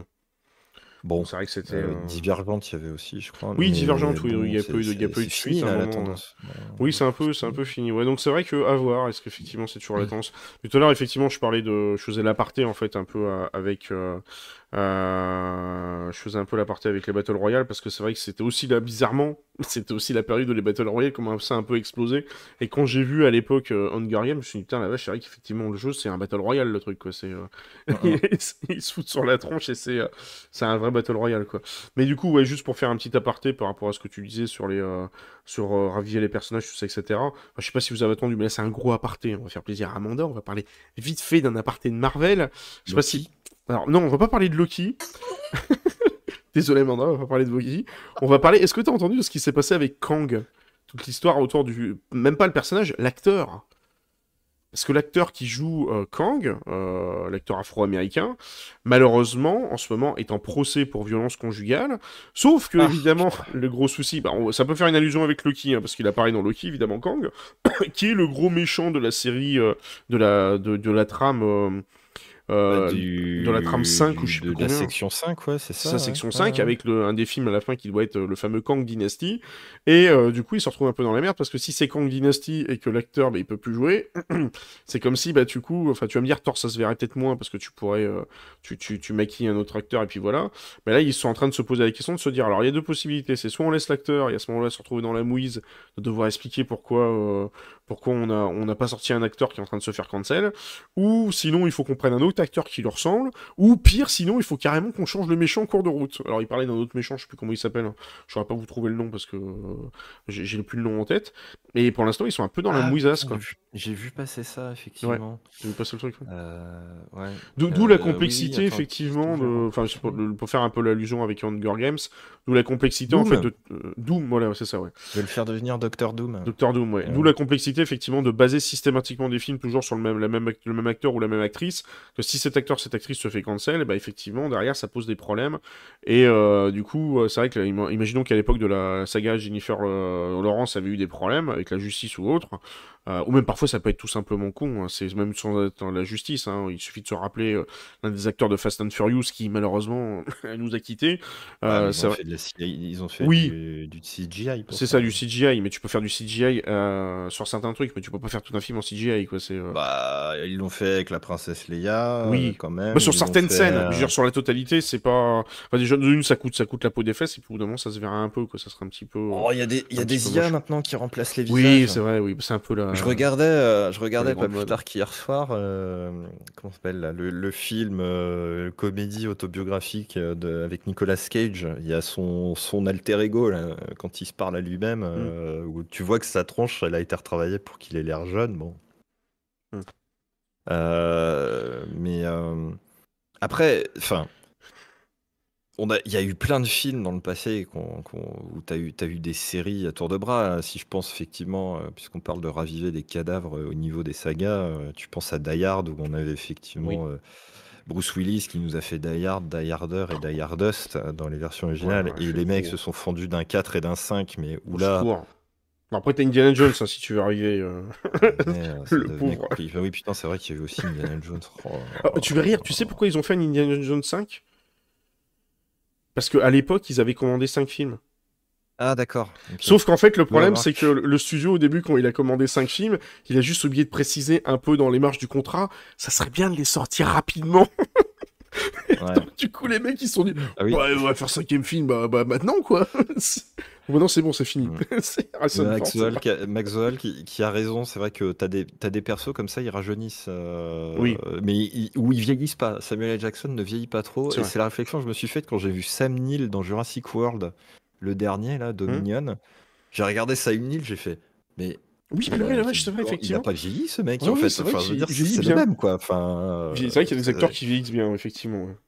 Autant Laura Dern, bon, bah, tu sens qu'effectivement, euh, il y, a eu, euh, il y a eu 30 ans entre, euh, entre Jurassic Park et Jurassic World. Oui, euh, ça pique un autant peu, euh, lui, euh, Non, non, c'est vrai qu'effectivement, ouais, il, il vieillit plutôt bien. impressionnant. Ouais, c'est assez Ouais, impressionnant. ouais. Du coup, pour revenir sur Hunger Games, c'est euh, le 15 novembre que ça sort en salle, euh, si vous voulez aller le voir. Donc, euh, effectivement, oui, donc c'est de la SF, contrairement à The Marvels. Je vous invite peut-être plus à aller voir Hunger Games qu'à aller voir The Marvels, si vous voulez éviter de perdre votre temps. Euh, même Oh s'il paraît qu'il est pas si mauvais que ça, The Marvels. hein, On va pas trop en parler là, mais c'est pas Bah, l'objectif. ça- Il est moins mauvais que quoi par rapport à quoi? Enfin, il, est moins mauvais qu'un Ant-Man 3, par exemple. Tout le monde se dit que c'est de la merde, donc finalement, quand tu vas voir un truc que tu penses être de la merde, qui est Mais pas si- Il paraît qu'il est pas si. Enfin, il est moins pire qu'un Ant-Man 3. Voilà. C'est pas Ant-Man, non plus. même une série qui est très particulière. Ouais, mais sur Ant-Man 3, il était nul à chier, quoi. je sais pas, c'était le pire Marvel que j'ai jamais vu. Je en me quoi suis Ah, voilà, regarde, Amanda pose une question euh, tout à fait fondamentale. Comment ça, en quoi c'est de la SF Hunger Hunger Games Games Alors, déjà, c'est marqué sur le truc, là, si tu C'est un sais lire. Il y a marqué science-fiction, action, aventure. hein. C'est marqué sur le truc d'Allociné juste à droite. C'est pour ça. Regarde, là, regarde, je te l'affiche, regarde. dystopie. Science-fiction, aventure. Ouais, mais enfin, tu sais, c'est pas parce qu'ils te disent que c'est de la science-fiction que c'est de la science-fiction. Mais c'est de la science-fiction, effectivement, Hunger Games. Ça se passe dans le futur et c'est dystopique, donc c'est de la science-fiction. Exactement, tout à fait. Euh, donc voilà, donc le 15 novembre, du coup, directement au, au cinéma pour, euh, pour Hunger Games. Et euh, du coup, on va parler d'une autre news. Mais pourquoi est-ce que je l'ai pas dans ma liste? C'est quand même fou ça. Elle est là, je vais vous l'afficher tout de suite. J'ai juste oublié de la mettre.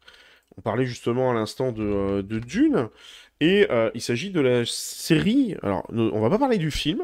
Parce que juste pour résumer très simplement, le film euh, Dune deuxième partie aurait dû sortir le 1er novembre 2023 et malheureusement il a été repoussé au 13 mars 2024 pour la simple et bonne et unique raison que du coup les acteurs faisant grève ils n'ont pas pu faire la promotion du film. C'est tout. voilà. Donc c'est pour ça que vous n'avez pas vu. Et merci du coup euh, beaucoup pour, pour le follow euh, au bras. euh, merci pour le follow du coup sur, euh, sur Twitch. En même temps tu permets de vérifier que les alertes de Twitch fonctionnent. tu utilises des alertes officielles de Twitch maintenant. Et donc du coup, donc du coup en fait, le film d'une deuxième partie, vous le verrez qu'en mars en fait 2024. Mais là, ce qu'on va parler, c'est notamment pas du film, mais c'est d'une série qui sera en préparation, notamment. Alors c'est côté HBO. Alors je sais pas trop chez qui ça va sortir chez nous, mais il y aura une série qui sera un petit peu, OBS peut-être, ouais, c'est ouais, c'est pas con effectivement, ouais. Parce que ou souvent, OCS Attends, je sais ouais, plus. OCS, non c'est OCS, OBS c'est autre chose. OBS, c'est les fournisseurs de les fournisseurs Oui, d'infra. C'est le logiciel qui permet de streamer sur. Oui, oui, oui, oui. oui, Non, c'est sur, euh, effectivement, Ouais, sur ouais, HBO, donc c'est très souvent, effectivement, ouais, HBO, c'est Game of Thrones, tout ça, etc. ouais. Et euh, la majorité du temps, effectivement, c'est euh, c'est souvent en France, c'est Orange Cinema Series, hein, parce que pour ceux qui sont au Canada, ça va peut-être pas vous parler, mais chez nous, c'est. Remarque, il, il commence à y avoir aussi HBO Plus qui commence à arriver, parce qu'il y a tellement de plateformes, donc je sais même plus. Je sais même plus où on en est. Euh, mais donc du coup, il y a une série euh, d'une prophétie qui serait, euh, qui serait, qui arriverait du coup sur HBO, donc potentiellement sur OCS en France. Alors pour l'instant, on sait pas trop exactement quand est-ce qu'elle va sortir. On sait juste que potentiellement, ça pourrait sortir dans le même. Enfin, on n'a pas de date précise. On sait que ça devrait sortir notamment un peu dans la même, dans la même tranche de temps que la deuxième, que le deuxième film. Ça devrait peut-être. Précéder avant ou après de, de quelques semaines ou mois. Alors juste pour euh, un petit peu euh, parler de Dune Prophétie, qui est un petit peu le... Alors, tu pourras peut-être plus en parler que moi, hein, du coup, Laird, parce que je sais que tu avais fait des, des chroniques, tout ça, etc., sur la partie de, de Dune. Donc c'est un petit peu la genèse du mythe de Paul euh, Atri- euh, Atreides. Alors évidemment, si le lore de... Atreides. Atreides, merci. Si le lore de Dune ne vous parle pas, c'est normal que je vous parle chinois, hein, vous inquiétez pas. Donc inspiré de l'univers de Frank Edbert, la série adaptée du roman, euh, ça remontera justement à la- à la- aux origines de la secte des euh, Bene Gesserit, dont est issue la mère de Paul Atreides, euh, notamment euh, Dame Jessica, épouse de Duc Leto Atreides. Et donc du coup, cette sonorité euh, composée de femmes, enfin cette sor- sororité, non pas cette sonorité, cette sororité, faut le placer au Scrabble celui-là, composée de femmes possédant de puissants pouvoirs comme celui de voir à travers le temps. Et donc elles sont à l'origine du culte de Mahdi, euh, le prophète destiné à sauver les Fremen, le peuple d'Arakis. Donc l'intrigue se passe 10 000 ans avant les événements qui ont touché la maison euh, d'Atreides et raconte l'histoire des sœurs Valia et Tula Harkonnen. Donc c'est un petit peu l'histoire que vous allez suivre sur cette série. Alors par contre, on ne sait pas du coup si cette série euh, aura euh, combien elle sera d'épisodes. Alors la mode en ce moment, c'est un petit peu de faire des séries en, en 8 épisodes et non plus en 24 comme avant. Euh, donc du coup, euh, je pense qu'à mon avis, tout ce qui est décor, tout ça, ça va coûter tellement bonbon qu'il faut s'attendre à une série assez courte. Mais voilà, donc c'est une série qui va sortir du coup sur Dune, si vous n'étiez pas au courant. Et par contre, pour le film, je le rappelle, il faudra attendre, du coup pour la deuxième partie, il faudra attendre le 13 mars 2024 parce qu'il a été repoussé au niveau euh, de Dune. Voilà ce qu'on pouvait dire. Je sais pas si toi c'était un truc que t'attendais ou pas, d'avoir une série Dune. Euh, il y a déjà eu des séries euh, dans le passé. Euh, il y a une série Dune qui a merdé d'ailleurs, il me semble, hein, si je dis pas de bêtises. mais à voir. Enfin, c'est pareil, voilà. Dune, c'est tendance en ce moment parce que Villeneuve, il s'est lancé dans les films. Donc, allons, pressons le citron, le citron Dune. On va bien voir ce qui va en sortir. Bref. Je, je commence à avoir un peu un, un ras-le-bol et ça rejoint ce que dit Sukhoi euh, dans le, dans le chat euh, côté YouTube où effectivement, euh, bah, moi depuis la fin d'Endgame, j'arrive pas du tout à accrocher au personnage de la phase 4 et de la phase 5. Oui, de Marvel. au niveau de Marvel, hein, que ce soit les séries ou les films, j'y vais, euh, c'est à la pagaie à contre-courant. The Marvel, c'est un peu compliqué parce qu'en plus, c'est des, personnages qui ont été intégrés dans Disney. Donc, et puis, ça, va changer. Hein. Euh, je sais pas si tu as vu, le, PDG de Disney a, changé. Ils ont viré l'ancien, ils ont fait revenir un nouveau. le nouveau va axer plus euh, l'argent sur les, sur les parts d'attraction et un peu moins sur Disney. Donc, je pense qu'à mon avis, ça devrait se calmer côté, côté Disney en termes de, de rythme de sortie. Quoi. Ouais, ouais, ouais, non, puis bon, après, euh, tu sais, c'est le problème en plus, on, en parlait, je sais plus quand, où ils font cruncher euh, les mecs qui s'occupent des effets spéciaux. Donc, mmh. tu as des films euh, qui, qui ne marchent qu'avec les effets spéciaux maintenant, C'est vrai. mais qui sont finis avec le fiac. Mmh. La post-prod, elle est dégueulasse. Marvel, ça, c'est c'est une un enfer c'est voilà, c'est une horreur, c'est une mmh. horreur. Il faut arrêter de faire ça. Enfin, mais c'est vraiment le. Tu vois, tout à l'heure, on parlait des jeux vidéo, du marché du mmh. jeu vidéo qui a failli s'exploser la tronche dans les années 80. C'est vrai. Parce que les mecs en sortaient trop et ils sortaient de la merde, mais juste pour dire on a sorti un jeu, regardez, on a sorti un jeu. Oh là là, E.T. est sorti, on sort un jeu. Oh là là, tel truc est sorti, on sort un jeu. Et puis mmh. regardez, on fait une, un jeu du jeu du jeu du jeu. Et en fait, au bout d'un moment, c'est n'importe quoi. Et c'est exactement ce qui est en train de se passer avec l'industrie du cinéma. Et en plus, là, on est en train de te dire, bah, c'est super, euh, bon, les scénaristes, c'est pas grave, foutez-vous en guerre, on en a rien à foutre, parce que euh, maintenant, ChatGPT va nous faire des scénars. Ouais, mais enfin bon, euh, pour nous cracher de la, de la pisse d'âne, ça ne sert à rien, quoi. Et, et, je pense qu'à un moment, là, tout ce trop-plein, enfin, j'espère que tout ce trop-plein, alors c'est soit on va rester avec une population qui va juste être en mode consommer et on va se retrouver avec des séries euh, sur n'importe quel thème qui vont être à peu près du même niveau que les. Pardon hein, pour ceux qui regardent, mais les ch'tis et les Marseillais, quoi. Euh, où, euh, où, effectivement il y a un moment ça va couper, ça va trancher et on va dire ça suffit maintenant les mmh. conneries, on va se recentrer et on va arrêter de faire de la quantité et on va se baser sur de la qualité. Et je vais, je, vais, je vais balancer un vœu pieux. L'avenir du monde est dans la qualité, à mon avis, euh, puisqu'il faut revenir à ça. L'optimisation aussi. Euh, voilà. Mais, mais quand on disait, tu disais tout à l'heure, il y a des objets, ils pètent au bout de deux mois, alors qu'avant, c'est des trucs, tu, tu une téloche, tu la gardais 30 ans, tu vois. Limite, la télé de mes grands-parents, je suis certain qu'on pourrait la rallumer aujourd'hui, qu'elle fonctionnerait toujours. Euh, voilà, alors que ton écran plat, maintenant, au bout de deux ans, il commence à être très fatigué. C'est ça qui est pas logique, c'est ça qui est pas normal. Euh, repartons sur du Kali. Les séries, c'est pareil. Refaisons du Kali. Moi, j'aimerais retrouver des séries où, euh, comme un Game of Thrones finalement, mmh. mais les premières, tu vois, Game of Thrones, House of the Dragon, bon, c'était bien, mais euh, ok, bon, voilà, je pas. Je pense que l'effet waouh était déjà passé du fait d'avoir eu tout Game of Thrones, mais mais, mais, mais voilà savoir s'arrêter aussi. effectivement, je suis d'accord avec toi, Foucault. Euh, et c'est vrai que Tchernobyl, en plus. Tchernobyl, je voyais pas le, mot. On connaît la fin de l'histoire de Tchernobyl. Mm. c'est. Il y a eu cette montée finalement, euh, te montrer les coulisses, etc. Alors après, avec tous les, je rentrerai pas dans tous les débats qu'il y a eu derrière où euh, le, le, comment s'appelle le, gouvernement russe a dit c'est un tissu de mensonges évidemment euh, nous on va faire notre propre série pour démentir. Ok bon faites ce que vous voulez c'est pas notre problème mais voilà c'était un truc qui était bien monté c'est-à-dire que euh, on, sait où on va. Euh, mais c'est pas grave on va quand même expliquer comment comment c'est arrivé on va te raconter des histoires autour de ça etc etc et à la fin voilà tu as un peu bah, euh, tout ce truc qui, pour nous, des profanes, on était en mode, bah, on sait qu'il y a une centrale qui a pété euh, en 86, et puis on nous a demandé de nous mettre à l'abri euh, pour être sûr qu'on ne sera pas contaminé, même si on avait des douaniers très efficaces qui ont empêché le nuage de passer en France. ça t'explique toutes les choses, et c'est cool. Voilà. Après, est-ce que c'est vrai, pas vrai? Je, je, ne rentrerai pas dans ce débat-là. J'ose mm. croire que c'est vrai maintenant avec toutes ces années, mais, mais voilà, au moins, on a cette explication, on, a une fin d'histoire. Voilà. Et c'est important. Et c'est quand je vous parlais de The Man in the High Castle, c'est pareil. Euh, moi, j'ai trouvé la saison 4, la fin de la saison 4 géniale parce que elle terminait des arcs narratifs. Par contre, j'ai pas aimé et je, passe ma vie à oublier c'est les cinq dernières minutes où on te fait une ouverture de merde pour se laisser euh, la porte à une série, une saison 5, un spin-off à la con, euh, je sais pas quoi. Euh, voilà.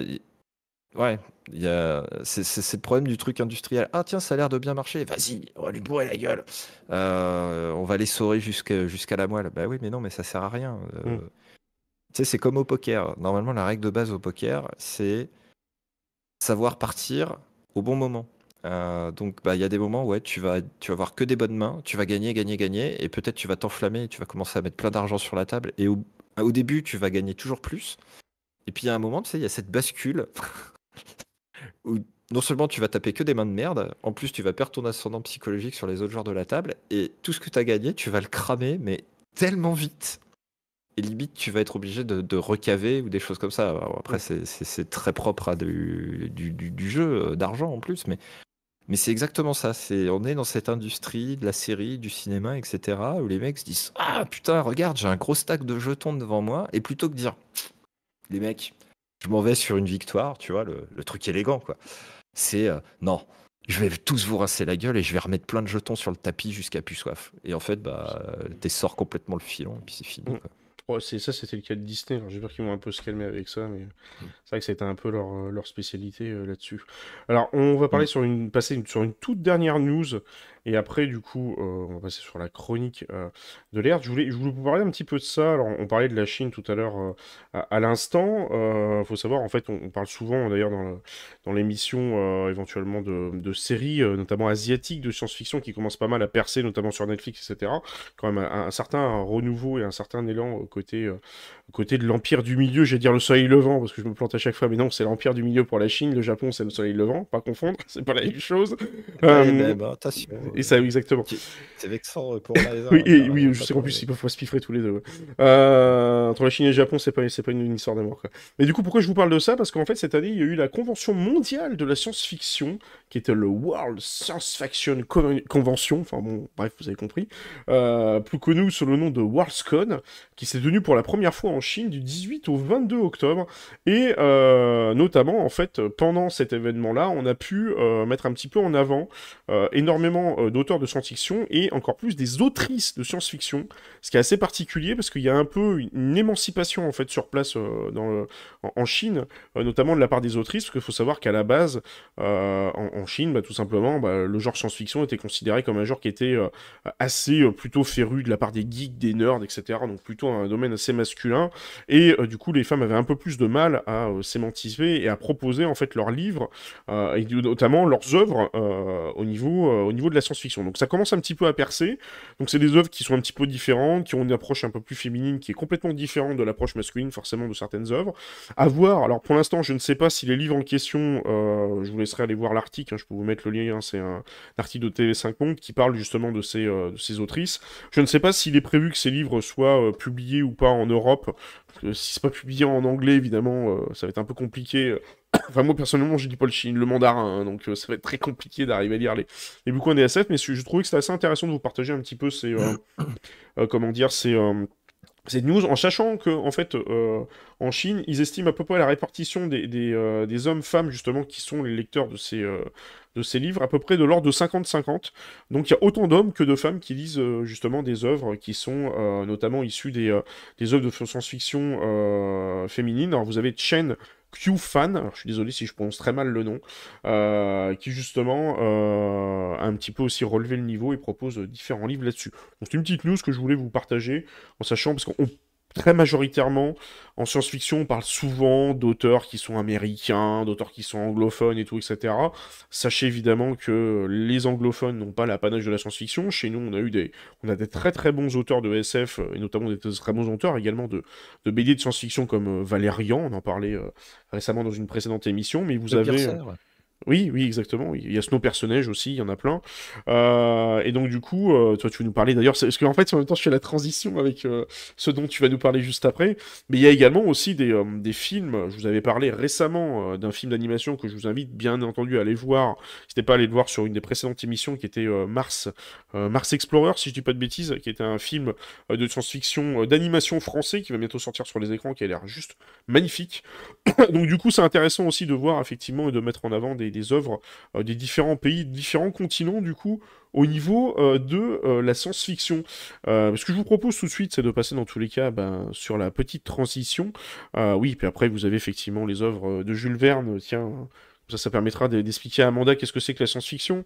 Par exemple, Jules Verne, c'est de la science-fiction, c'est pas de la fantasy. Ah non, ça suffit, ça suffit, ça suffit. Vous allez bien vous Non, mais elle me saoule depuis tout à l'heure avec son Loki. Je vais, non, mais je justement elle a, pour. Elle a raison, il y a marqué euh, sur la fiche technique du alors, truc que c'est de la science-fiction. Juste à partir rapidement, pourquoi moi je considère que Loki n'est pas de la science-fiction J'ai expliqué un principe simple. C'est que je pars en fait du principe que les comics et les Marvel, ce sont un univers de super-héros qui est un univers de fantasy dans cet univers de super-héros et de fantasy, vous avez des embranchements effectivement qui sont de la science-fiction. Vous avez certains personnages qui évoluent dans des univers un peu plus science-fiction que d'autres, par exemple les Gardiens de la Galaxie, c'est pour ça que je vous en ai parlé. Batman, pour moi, effectivement, c'est de la science-fiction, puisque du coup, le personnage n'utilise pas de pouvoir, sauf que je suis désolé, The Marvel et même Loki, ce sont des personnages de fantasy, donc même s'ils évoluent dans la saison de Loki, dans un univers qui est peut-être dit FSF, à la base, leur background de base est un background de fantasy, donc c'est pour ça que je considère que c'est de la fantasy qui utilise des fonctionnalités de la science-fiction et non pas l'inverse. Moi, ce qui m'intéresse de parler en fait sur la chaîne, c'est à la fois un background de science-fiction qui parfois peut utiliser de la fantasy, mais pas l'inverse, parce que sinon à la fin c'est plus c'est plus la peine. Si vous faites pas la fil rouge conducteur, et ben à ce moment-là on se met à parler de, de fantasy et à la fin on va finir à parler Hunger Games et on va parler euh, de fantasy à tout bout, de champ et j'allais dire fin de la, discussion. C'est pour ça que je fais la distinction par rapport à ça.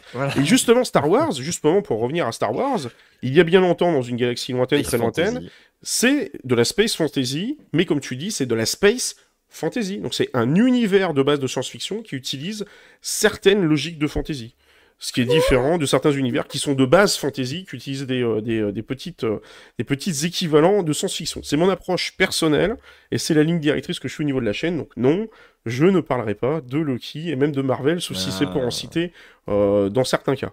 Donc voilà. Donc du coup, fin de la discussion, et je passe du coup la parole à l'Erd. Elle réfait par là ainsi. Exactement, voilà, boum. C'est le marteau de Thor. Bah oui, en fait, c'est vrai qu'au final, j'oubliais, c'est vrai que Loki c'est le frère de Thor.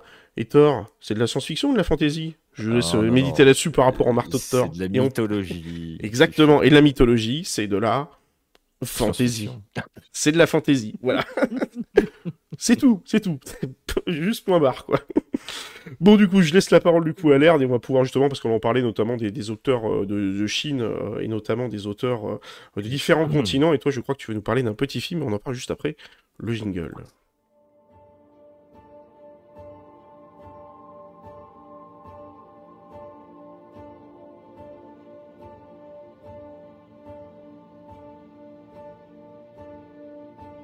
Et je te laisse la parole du coup pour parler euh, de ton film Attends, faut que je lance. Paradise. oui, ça, il faut que tu ah, lances. Mon support de chronique. Attends, est-ce qu'il va marcher? Parce que la moitié du temps, ça plante cette connerie, c'est insupportable. Euh, oui, nous allons parler effectivement d'un petit film qui s'appelle Paradise que vous pouvez trouver sur Netflix depuis quelques semaines. Décidément, on ne fait que de la pub pour ces gens-là. Il faut arrêter. Peut-être qu'il y a que eux qui nous fournissent du contenu. Euh, petit film allemand pour le coup, voilà, totalement science-fiction puisque parlons du pitch. Et je te pose la question, et je pose la question à nos camarades qui sont dans le, dans le chat, bien sûr. Je fasse un sondage non, oh, non, mais. C'est chiant à faire sur deux plateformes. Si vous pouviez céder quelques années de votre vie, avec comme contrepartie l'assurance d'un futur exempt de soucis financiers, combien d'années seriez-vous prêt à céder, sachant que plus vous en donnez, plus l'argent qu'on vous donnera en échange augmentera euh, exponentiellement? Voilà. Et puis surtout, quelle confiance est-ce que vous auriez dans un système comme ça où les gens pourraient s'échanger des années gratos, enfin gratos. On s'est compris. Euh, et voilà. Et donc ça, c'est le pitch de Paradise, euh, ce film allemand. Alors, qui a été réalisé par Boris Kunz. Alors, je vous ferai pas mes habituelles euh, petites déclarations sur leurs histoires ou ce qu'ils ont déjà fait à côté, puisque il est très germano-germanique. donc, vous ne connaîtrez pas ce qu'il a fait à côté. D'ailleurs, moi, je connaissais pas. Voilà. Et euh, pareil au niveau de la production, donc vous retrouverez euh, Simon Amberger, euh, Corbinian Dufter, Raphaël Parente et pareil, des gens qui ont fait des choses dans leur coin, mais très limitées à l'Allemagne, bien sûr. Au Sénat, on retrouve un, monsieur qui s'appelle Peter Kosila, qui a fait une série allemande qui s'appelle La Chef, dit Chefine en version originale. Allez voir si vous avez envie. Boris Kuntz, donc il a réalisé et écrit l'histoire, et puis Simon Hamburger qui a aussi scénarisé en plus de produire. C'est un petit film qui dure environ deux heures quand même, hein, donc il faut s'accrocher. Et Maxwell, alors effectivement, la, première fois, quand je l'ai vu le pitch, je me suis demandé si effectivement il n'y avait pas un lien avec Time Out. Euh, absolument merveilleux avec Justin Timberlake et puis Amanda Seyfried. Si vous ne l'avez pas vu, allez le voir. C'est pas glorieux. Il y a même euh, Kylian Murphy qui joue dedans. Hein, donc, Ça euh, remonte à un moment, je me souviens pas de ce film. ça remonte un bout de temps. Je crois que c'est début des années 2000, si je dis pas de bêtises. Ouais, en fait, dans Time Out, euh, vous aviez greffé un compteur à votre bras et en fait, vous étiez payé en temps. Euh, un petit peu ce que vous avez avec des gens qui vous font euh, l'allégorie euh, du temps transformé en argent, vous disant si vous aviez, alors j'ai plus le chiffre exact, je suis désolé, je crois que c'est 1060 euros ou 1260 euros tous les jours sur votre compte, qu'est-ce que vous en feriez? Puis on vous dit, bah, en fait, ah c'est le nombre de secondes que tu as, que tu as dans ta vie. Voilà, comment... Non, pas avant de mourir, c'est dans ta journée. Donc, ah, comment est-ce que tu optimises, rentabilises, etc. Alors après, time out, effectivement, c'est une fois que ton compteur est arrivé à zéro, t'es mort. Fin de l'histoire. bref. Et donc, ouais, ça, ça a un peu ce, truc-là. Et là, pas, tout à fait, parce qu'effectivement, dans Time Out, l'idée, c'est de dire bah, je cumule de temps sur mon compteur et je vis tant que j'ai du temps. Et éventuellement, je peux m'en faire voler. Et en plus, euh, dans le film, vous aviez un petit peu un panem, euh, panem euh, si on fait, puisqu'on parlait d'Hunger Games, où plus vous aviez de pognon, plus vous aviez accès à certaines zones de la ville et qui étaient hyper sécurisées, où il y avait que des entre riches, etc. Enfin, ouais. Effectivement, même les bébés avaient des compteurs, mais je crois que les c'est que quand tu avais 12 ou 18 ans que le compteur s'activait. Bref, vous irez le regarder. C'était, euh, mais effectivement, le, parallèle est possible. Là, pas du tout. Il n'y a pas cette notion de compteur. Euh, votre, vous continuez à vieillir et en fait, c'est une technologie dans le film qui apparaît où, euh, alors, une scientifique et on découvre dans le film pourquoi elle a, par hasard, elle est tombée là-dessus. c'est une scientifique qui a réussi par le biais de alors a priori de moelle osseuse, euh, qui réussit effectivement à vous prélever des années de vie et à les transférer à d'autres personnes. Euh, évidemment, on reste dans une dynamique pseudo-scientifique où euh, il faut que le donneur soit compatible avec le receveur, sinon ça marche pas très bien. Mais c'est comme ça que ça fonctionne. Et dans la théorie, bah, vous pouvez vous échanger comme ça des années de vie sans problème. Alors évidemment, l'entreprise qui a créé ça, qui s'appelle Aeon, met en relation des gens très très riches qui n'ont pas envie de mourir, hein. par exemple Jeff Bezos, avec des gens pas très très riches euh, mais qui ont besoin d'argent et qui se disent que finalement, euh, qu'est-ce que c'est que 10 ou 15 ans de sa vie euh, biologique en moins? Parce qu'effectivement, dès lors que vous faites prélever vos cellules, on va dire, ou votre, votre jeunesse, eh bien, physiquement, vous vieillissez. voilà, donc c'est un petit peu le, le, pitch du film. Alors, dans les acteurs, euh, on en retrouve aussi une palanquée, ils sont plutôt euh, germaniques, hein, bien sûr. Euh, parmi eux, Kostia Ullmann qui joue le héros, Max Thomas, Corinna Kirchhoff et Marlène Tangzi qui joue Elena Thomas. Et pourquoi il y en a deux? Bah, Parce qu'il y en a une qui est très vieille et puis une autre qui la joue jeune. vous comprendrez pourquoi. Eris Berben qui joue Sophie Tyson, qui est la fondatrice d'Aeon et qui est un peu une scientifique de génie, hein, puisque c'est elle qui a trouvé ce processus d'échange d'années. Et alors, euh, le film est, assez intéressant. Je vais pas trop spoiler. Euh, y a-t-il un titre? Oui, il s'appelle Paradise, le film. Oui, vous avez le Pourquoi titre tout en haut, là, le truc qui est marqué film SF allemand, Paradise. Ouais, c'est Paradise. C'est sur le volet. Effectivement, vous l'avez, vous l'avez sur Netflix. Non, mais parce que du coup, c'est vrai que Paradise, c'est pas du tout le machin générique que t'aurais pu mettre. euh. Oui, c'est pour ça que j'ai précisé film SF allemand, parce que Paradise Ouais, tout court, ça faisait bizarre en fait. Alors, je vais pas trop spoiler parce qu'effectivement, comme il vient de sortir, il y a peut-être certains et certaines d'entre vous qui pourraient être intéressés à le voir. Mais donc, par rapport à ce pitch-là, donc le fameux Max, hein, le, héros, c'est le commercial star de sa boîte. C'est-à-dire que lui, son job, c'est d'aller approcher des donneurs euh, un peu partout dans le monde, et puis éventuellement euh, de leur faire signer un petit paplard euh, pour que ils acceptent de donner euh, 10, 15, 20, etc. Et en échange, bien sûr, ils ont de l'argent. Et euh, bon, il y a tout un argumentaire évidemment qui présente qui est assez, euh,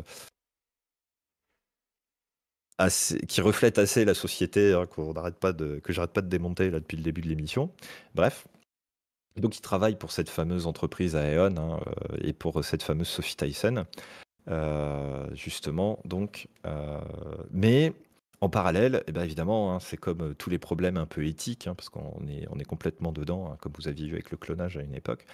Euh, Il y a une énorme levée de bouclier euh, qui s'est mise en place contre cette démarche-là, qui est en plus nouvelle, donc pas très encadrée légalement. Et ça va euh, aussi bien de la manifestation euh, pacifique à des actes terroristes, puisque le film s'ouvre sur un acte terroriste un peu énervé, que je ne vais pas détailler ici, surtout que vu ce qui se passe dans l'actualité, euh, ça Oui. va, on va pas enfoncer le couteau.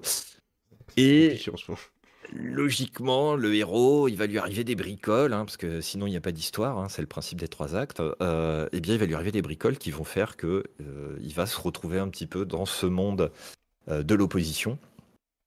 Et, euh, et ça va mener à une, intrigue qui est plutôt bien foutue hein, dans le film, forcément. Donc je vais, je vais évidemment vous parler sans trop spoil de pourquoi le film, je vous le conseille quand même. Même si, attention, c'est quand même très formaté au bout d'un moment. Mm. Euh, sachant que, voilà, juste pour vous donner quelques infos, c'est un film qui a quand même pas eu des grosses, grosses réceptions, enfin une réception très euh, top, puisqu'il est à 56% hein, de, de, de reviews positives au niveau de Rotten Tomatoes. Mais euh, vous avez quand même, Netflix a publié les chiffres, il y a quand même 16,1 millions d'heures qui ont été streamées pour ce film. Alors voilà. Alors si on fait des maths bêtes, comme le film dure deux heures, vous pourriez dire, ah bah il y a à peu près 8 millions de personnes qui l'ont regardé. Mais en fait, comme moi je l'ai beaucoup regardé, ça, ça compte pas. Je, compte pour un million d'heures déjà. euh, bref. Donc oui, il est bien à regarder parce que c'est une énième critique euh, de cette espèce de, de course à la science et au capitalisme à outrance, ou en tout cas de ce que le capitalisme peut transformer de la science. Et c'est là où c'est intéressant parce que, euh, en plus, les personnages, étonnamment, c'est peut-être aussi pour ça que le film dure deux heures, euh, les, pe- les personnages sont assez détaillés. Enfin, c'est un peu ce que, ce que je retrouve. Alors évidemment, euh, vu que mon maître étalon, c'est toutes les merdes qu'on a en ce moment à côté, euh, dès que vous avez un film qui creuse deux minutes de plus sur un perso, tout de suite vous faites Ah, quel bonheur Voilà. Et les, les personnages sont un peu plus creusés, et en particulier, effectivement, bah, le héros et sa femme, à qui va arriver plein de péripéties et qui font que bah, est toujours en train, on n'a on pas une dichotomie franche entre le mal et le bien, quoi. On est toujours un petit peu entre les deux, c'est-à-dire euh, ça dépend de quelle fenêtre vous regardez. Bah, D'un côté, vous dites bah non, c'est bien, euh, parce qu'effectivement, euh, si des gens sont prêts à monnayer euh, leurs années de vie, d'autres ont fait bien pire, et puis pourquoi pas, hein, après tout, ça vaut mieux que de vendre de la drogue, hein, ou de vendre de la maïs pour s'acheter un 890 dans Star Citizen, pourquoi pas. Euh, mais à l'inverse, on peut aussi se dire. bon, Moi qui bon, putain, sur SC là. je tacle pas, je, je- je dis qu'il y a des attitudes bizarres dans SC et qu'on encourage les attitudes bizarres dans Mm. SC, voilà. C'est vrai, effectivement. Euh, mais euh, je suis taquin, pardon. Mais effectivement, à côté de ça, bah, on peut aussi se mettre dans une approche purement biologique quelque part, en me disant, bon, enfin attends, euh, ta vie, euh, tes cellules, c'est ton truc, euh, d'où tu vas aller les monnayer, quoi. Mm. Enfin, que- c'est un peu les mêmes débats que ce que vous avez avec, par exemple, les mères porteuses, Mm. où on vous dit, mais attends, à quel moment euh, tu, tu, tu loues ton utérus euh, pour quelqu'un d'autre euh, parce que sous prétexte que... Alors, quand c'est de la, la procréation pour autrui, euh, pour des raisons médicales, euh, allez, euh, voilà, c'est pareil. hein. Moi, je peux vous dire why not. Il y a d'autres personnes qui vont dire no way aussi. Par contre, quand c'est parce que c'est une star hollywoodienne qui a pas envie d'avoir des petits, potentiellement des petites vergetures sur le bide si jamais le, le ventre enfle trop, Bon, voilà. Il tu y vois. avait, pas des acteurs qui avaient protégé leur ADN pendant un moment, là, tu sais ce qu'ils avaient peur, euh, justement quand il y avait le décodage du génome et tout le bordel, je crois qu'il y avait des sociétés qui proposaient aux acteurs de protéger, de, de, de copyrighter ton ADN. mais il y a, mais il y a eu des trucs délirants comme ça, surtout, mais effectivement, c'est vrai faire des qu'aujourd'hui. thunes avec des conneries? Il y en a qui- ont Mais acheté. c'est. Mais McFly, c'est comme comment faire des thunes avec tes informations personnelles, C'est c'est-à-dire euh, savoir que tu vas, que tu vas euh, trois, quatre fois par semaine euh, faire ton plein au Leclerc ou euh, au Carrefour d'à côté ou au Auchan, parce que je suis obligé de citer trois marques, il paraît, euh, si jamais je. Voilà. Euh, Sur le fond, qu'est-ce que ça apporte? Bah rien, mais après en termes marketing, c'est on va, on va, on va beaucoup mieux cibler la pub qu'on va envoyer à MaxFly. Tu vois, enfin c'est que des trucs comme ça. C'est ça. Et, euh, et- et la C'est critique est toujours vraie. donc, euh, et la, critique, du coup, est assez intéressante. Et c'est vrai que, bon, après, euh, le, moins, c'est qu'on se retrouve encore dans un film où on a un héros qui participait à un système, qui était même content de participer à un système, et puis qui était très bon dans sa participation au système, bah, qui va se retrouver dans une dynamique de marginalisation et d'opposition au système. Euh, donc là, pour le coup, vous avez euh, une espèce de miroir entre le début et la fin qui sont Enfin, c'est bien, c'est bien foutu. Moi, je trouve ça assez intéressant d'avoir des films comme ça et qui expliquent pourquoi on en arrive là et qui expliquent les variations qu'on a dans l'esprit du personnage, parce que c'est pas toujours le cas. Euh, là où euh, bah, vous regardez Hollywood aujourd'hui, euh, il est méchant. Bah oui, il est habillé en noir avec un costume très cintré et puis il a une grosse entreprise, il est très riche. Il est méchant. Hmm. D'accord, super. Mais ah non, il est méchant. Il a toujours Cherche pas. été pourri. Euh, euh, pareil, euh, dans cette histoire, bah, vous avez la scientifique là qui aujourd'hui s'enrichit parce qu'elle arrive à échanger comme ça des années de vie entre les gens, mais on va creuser un petit peu dans son histoire et puis on va voir que bah, au départ son intention c'était pas forcément celle-ci et on voit même à certains moments que son intention n'est toujours pas celle-ci, mais que bah, le système fait que aussi tu as besoin d'argent pour continuer tes recherches, donc forcément. Euh, donc forcément, bah, oui, tu, adoptes le système pour essayer de faire ton truc dans ton coin ou de le changer, etc. C'est ça qui est super intéressant. Et finalement, est-ce qu'il y a des méchants ou pas? En fait, moi, ce que j'ai trouvé intéressant dans ce film, hein, euh, sur le fond de science-fiction, c'est vraiment, est-ce qu'on est vraiment face à des méchants tranchés? Euh, Il y en a, oui, ça va se décider vers la fin. On va dire, oui, eux sont vraiment des salopards où ils ont vraiment complètement switché si on avait un doute au début. Puis il y en a d'autres, on va dire finalement, ouais, c'est pas. On n'arrive pas à se faire notre avis. Euh, et puis euh, pour ceux qui aiment bien les histoires euh, qui finissent bien, justement, eh ben, je tiens quand même juste à vous faire ce spoiler-là. C'est pas le cas. Donc ne regardez pas le film si vous voulez que tout se termine pour le mieux. Ça, Ça n'arrivera change. pas. Ça change Voilà. un peu parce que Ça change. Toujours, ça- tout se termine pour le mieux, machin, Euh, etc. non, ça se termine pas pour le mieux. heureux, auront beaucoup d'enfants et ainsi de suite. Non, je dis pas pourquoi ni comment, mais euh, vous verrez effectivement que euh, on a cette petite originalité sur ce film. Donc, si vous aimez ces euh, techno, biolo, thriller, allez-y. Euh, et d'ailleurs, les Allemands sont assez friands de ça parce qu'il me semble qu'ils avaient sorti une autre série euh, justement en lien avec la génétique où on voyait. Alors, j'ai commencé à regarder, je me rappelle plus le nom, mais c'était sur Netflix aussi.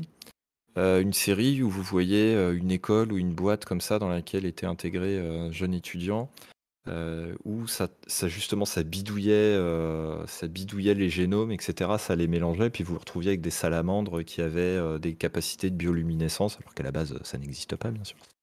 Euh, Enfin, les salamandres bioluminescentes. Oui. euh, Après, la bioluminescence, si, Si, vous en existe. avez dans la nature. Voilà, et c'est très beau à voir.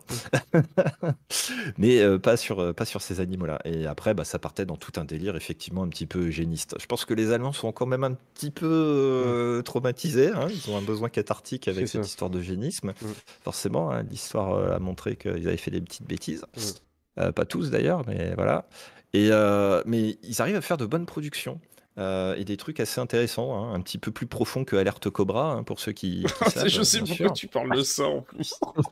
Non, parce que j'ai donné le nom à un de mes vaisseaux sur l'île Dangerous qui s'appelle le Cobra MK3, que j'ai appelé Voilà. Alerte Cobra. Donc du coup, il, il en peut plus depuis qu'il a vu ce nom-là, il fallait qu'il me le remplace.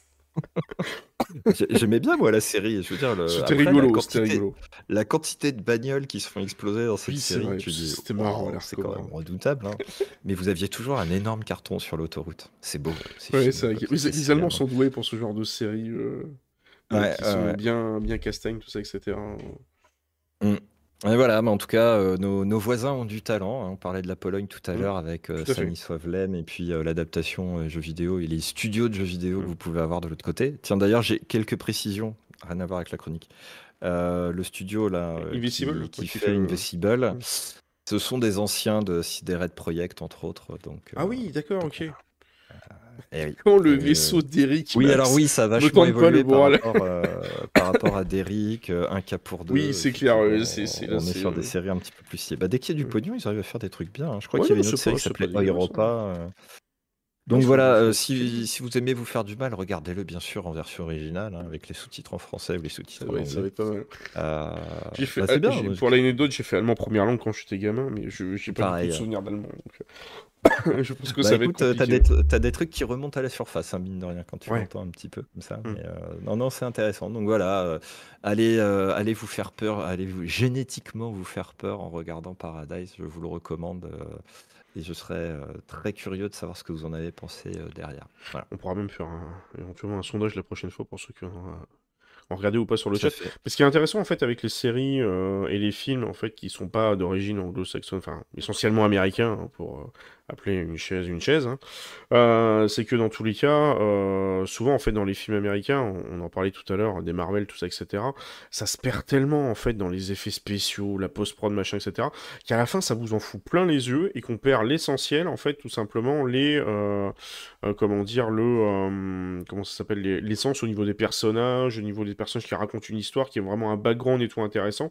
Et c'est vrai que quand vous commencez à taper sur des, des films de d'autres pays qui hors hors États-Unis, euh, comme ils ont un petit peu moins de budget sur la partie euh, tout simplement euh, post-prod et effets spéciaux, parce qu'il faut dire ce qui est, ça coûte quand même cher, même si aujourd'hui ça, coûte de moins en moins cher, et ben ils s'axent un peu plus sur l'histoire, sur les personnages et tout. Il y a un background qui est beaucoup plus intéressant, et ils ont tendance à vous raconter des histoires qui sont beaucoup plus profondes que ce que vous pouvez avoir sur des blockbusters américains.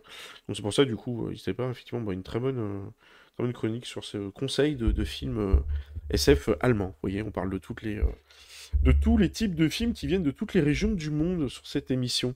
Euh, je sais pas si tu avais fini du coup pour, euh, pour la chronique. Est-ce que tu avais euh, d'autres Euh, choses à, à- Parce que si je ne spoil pas, je suis obligé de raccourcir un petit peu, tu vois. Oui, forcément, c'est vrai, effectivement. Oui, c'est vrai que les, les- les fois précédentes, effectivement, c'est vrai que souvent tu. ah bah, souvent, c'était des, des films qui étaient sortis déjà depuis un moment, hein, comme par exemple Jurassic World Ah bah ouais, Evolution. Jurisprudence. Puis bon, voilà. Et puis en plus, Jurassic World Evolution, c'est pas grave si on vous spoil, hein, parce que vu que le film est pas super bon non plus. c'est- Bah après, le spoil dans Jurassic World, c'est toujours euh, Ah, il y a des dinosaures, il y a des gens qui s'échappent et il y a des gens qui meurent. ouais, c'est Voilà. ça. J'ai résumé les six films euh, en, en quelques, C'est un peu ça, ouais, Désolé. Je, je l'avais dit, je crois que j'avais, oui, je l'avais peut-être pas dit sur l'émission, je l'ai revu récemment en plus avec, euh, avec ma fille, euh, avec ma fille cadette. ah, le film, il est sympa, c'est un bon blockbuster, tu passes un bon moment, tout ça, etc. T'arrives quand même à raccrocher les wagons, parce que je me souviens qu'à l'époque, t'avais parlé, t'avais dit oui. comment il s'appelle l'acteur français qui joue déjà dans Jurassic World, j'ai oublié le nom. Euh. Omar Sy, oui. Euh, en fait, tu disais oui, c'est un peu bizarre qu'Omar Sy, en fait, il est, euh, euh, il est rejoint un peu la, les, les services secrets français, je sais plus quoi. Et tu peux te dire oui, alors imaginons que comme il a travaillé dans les parcs et tout ça, et qu'il connaît un peu le background du truc. Oui, Tu- oui, oui. En fait, tu, en, en- en- tirant vraiment cousu de fil blanc, tu arrives à accrocher les wagons. Mais c'est vrai qu'effectivement, il y, a- y a trop, y a trop d'erreurs sur le film en lui-même pour que, pour que ça soit vraiment considéré comme un bon Jurassic Park. Et on est malheureusement loin des, des premiers. C'est pour ça d'ailleurs que je dis souvent euh, la colo du Crétacé et le dessin animé quand même a tendance un peu à relever le niveau par rapport au, au, au film Jurassic World. Alors le Bah, premier y a- Jurassic World est pas Il y a si mauvais que plusieurs ça, mais épisodes. oui, c'est ça. Il y a plusieurs épisodes. En fait, c'est toujours, c'est toujours tout le problème. C'est la, la- la stratégie euh, dans un sens euh, Disney Mon Dieu, je j'en reviens pas de me dire que je vais défendre un truc que j'ai descendu à boulet rouge il y a exactement 30 minutes. Sur le, vous pouvez clipper sur YouTube et sur Twitch. clipper, clipper. Euh, je, peux comprendre qu'on puisse switcher effectivement sur des séries pour essayer de donner de la profondeur à quelque chose, même si voilà, il faut, faire son, choix entre un format ou l'autre. Euh, à titre perso, j'écris. Euh, j'ai un moment, j'avais le choix entre me dire, euh, je fais un roman de, de 1600 pages ou je fais plusieurs tomes un petit peu plus raisonnables. Je suis parti sur plusieurs tomes plus raisonnables, mais du coup, ça sous-entend que tu as une trame de, donc comme une série finalement, tu as une trame de fond, un fil rouge que tu vas retrouver au travers de toute ta série de, de- de romans, forcément. Euh, mais après, chaque roman est, euh, est, est stand-alone, quoi. C'est-à-dire qu'il se suffit à lui-même dans un sens. Euh, bah, comme un Harry Potter. Je veux dire, un Harry Mm. Potter, tu le prends, c'est sept années différentes. euh, T'as la trame de fond, c'est Voldemort qui revient. Spoil alerte Euh, C'est Voldemort qui revient pour essayer de tuer Harry, euh, qu'il a pas réussi à tuer avant. Mais chaque roman se suffit. C'est-à-dire, Oui. Mm. tu commences une année, il y a un méchant, euh, il est en lien ou pas avec Voldemort. En général, il est en lien avec Voldemort, du coup, mais et tu clôtures, tu clôtures ton année, et en fait, le truc aurait pu s'arrêter là. Oui. Voilà. Bah, chaque film se suffit à lui-même, effectivement. À part les derniers où il faut vraiment avoir vu les précédents pour arriver à suivre le truc. Mm, mm. Mais chaque histoire se suffit elle-même. C'est un peu comme bah, dans les Star Wars. Même si, effectivement, euh, faut avoir un peu suivi l'histoire pour s'y retrouver, t'arrives quand même à t'y retrouver si tu prends l'épisode 1, 2, 3, euh, de manière un peu décorrélée. D'ailleurs, euh, la preuve, hein, ils ont pas fait les 1, 2, 3 en premier, ils ont fait d'abord 4, 5, 6, après 1, 2, 3. Mm, On mm, est- mm. n'a jamais été paumé quand l'épisode 4, 5, 6, enfin moi je suis, je suis né en 83, donc jamais, je l'ai jamais vu sortir au cinéma, mais j'ai jamais vu personne me dire « Ah ouais non, on n'a rien compris aux épisodes 4, 5, 6 parce qu'on n'a pas vu les 1, 2, 3 quoi. » Parce qu'en fait, Ah l'histoire était cohérente. suffisent à eux-mêmes. Exactement, voilà. ils suffisent à eux-mêmes. Et c'est vrai qu'effectivement, aujourd'hui, euh, beaucoup dans toute la partie au niveau des, euh, des séries, c'est vrai que bah, ça se délie dans tous les sens. ça- Enfin, je- j'ai vraiment un doute, en fait. On va revenir un peu sur la partie Marvel, sans revenir sur le débat de tout à l'heure euh, qui est clos sur, euh, sur le... cherchent la merde. Hein. Eh, T'as vu, ils, ils bloquent les trucs, mais ils ils ouvrent quand même la Non, fenêtre. non, en fait, c'était. la question que je me pose, en gros, si tu veux, sur. euh, je sais qu'on a plus ou moins la réponse avec Disney Star Wars, parce qu'on sait que Disney a tendance à aller euh, bouffer sur la partie entre. Parce qu'en fait, dans Star Wars, vous avez ce qu'on appelle le canon, c'est ce qui se réfère au, au film de base. Et quand on dit qu'une série ou un livre est canon, c'est qu'il est raccroché dans l'univers de base. Et quand c'est du Legends, c'est que part sur des trucs complètement différents, qui sont un peu différents du cadre de base des films. Donc, vous partez sur un, sur un arc ou même parfois sur un multivers complètement différent. J'arrive pas à savoir en fait si dans les séries et tout ce qui nous sort aujourd'hui dans Marvel, je sais qu'ils reprennent des personnages euh, issus de l'univers de Marvel, mais j'arrive pas à savoir en fait s'ils sont vraiment tous considérés comme canon. Est-ce que Loki c'est canon ou pas? Je sais que Kang apparaît à un moment. Je connais très très mal les, euh, les Marvel et tout. Je sais Ah pas si, Loki, euh, Loki c'est un vieux vieux. Loki, mais est-ce que le- de la vieille la, la façon dont les histoires se déroulent au niveau des films, au niveau des séries, genre le dernier The Marvels là, qui vient de sortir, est-ce que c'est un, un comics qui a existé, qui est écrit, ils l'ont pris trait pour trait, ou est-ce que du coup ils ont carrément inventé une histoire, ils ont complètement sorti les personnages de leur contexte, ils ont tout réinventé Ça s'est vu plusieurs fois avec Superman, hein, euh, si tu te souviens de ce Smallville euh, et toutes les séries consorts de Superman. euh. Enfin, après, l'univers des comics, euh, on, on parle quand même de trucs qui sortaient de manière hebdomadaire à une époque, il me semble. C'est vrai, peut-être effectivement, le cas d'ailleurs. particulier. Et, et il- ça, ça s'est croisé, mais dans tous les sens. Enfin, c'est, j'en ai lu quelques-uns. euh, J'étais pas forcément fan, mais j'avais un pote, lui, euh, c'est- c'était sa cam, voilà. Il y en a où ils sont Donc il fans. en avait, il en avait dans tous les sens. Et effectivement, c'est arrivé que tu aies des, des, des Loki euh, qui croisent euh, effectivement qui croisent Iron Man alors qu'on était plutôt sur un truc très euh, Mm. asgardien euh, à un moment. Euh. C'est pas déconnant et que finalement un univers de comics comme ça, des films euh, se l'approprient et, euh, et viennent l'enrichir. Ouais, et puis Ouais, un peu de quoi. Vendavision, euh, c'est- clairement une invention euh, pour la série. Je, enfin, corrigez-moi si je me trompe. Il me semble pas qu'il y ait des sur le chat, euh. là-dessus. Après, je sais que Scarlet Witch, euh, théoriquement, euh, c'est la fille de Magneto. Hmm. Euh, elle a un pouvoir euh, surpété puisqu'elle a littéralement une capacité de transformer la réalité. hein. C'est la pierre de réalité euh, si on fait le lien avec les, Infinity, les Infinity Stones. Et c'est Mhm. ce qu'on voit dans Vendavision et c'est ce qu'on voit dans euh, Multiverse of Madness, entre autres. Euh, et euh, ouais, elle peut créer des réalités alternatives, elle peut faire des trucs complètement dingos, quoi. Donc euh, que, que que ces univers s'alimentent, etc. Et qu'après, est-ce que c'est du canon, du Legends, etc. Enfin, on s'en fout. euh, C'est c'est juste les mecs qui détiennent la marque à un moment, il leur prend comme Oui. une envie de pisser, de dire euh, je veux garder le contrôle sur la marque et montrer que c'est moi qui la possède. Donc, euh, par exemple, Star Wars, le lore étendu, il était juste mais phénoménal. euh, quand tu regardais tout le Star Wars Universe, euh, qui- mais entre les jeux, les, les fanfictions, les, les- les romans autour effectivement des épisodes 4, 5, 6 et autres, et, et que finalement Disney est arrivé et a dit euh, non alors attendez, euh, tout ce qui est pas euh, sorti au cinéma ou sur lequel j'ai pas posé une série euh, où Mm. j'ai mis mon tampon, euh, c'est de la merde. Bah, c'est- après, c'est du business, quoi. Ils essayent de faire en sorte. euh, Voilà, enfin, laisser vivre les trucs. Au contraire, je trouve que c'est c'est génial d'avoir comme ça une fanbase qui peut nourrir, euh, qui peut nourrir les choses. C'est génial de pouvoir se projeter dans ces univers-là. L'intérêt, c'est aussi ça, c'est- d'arriver à se projeter dans les choses, je ça. trouve.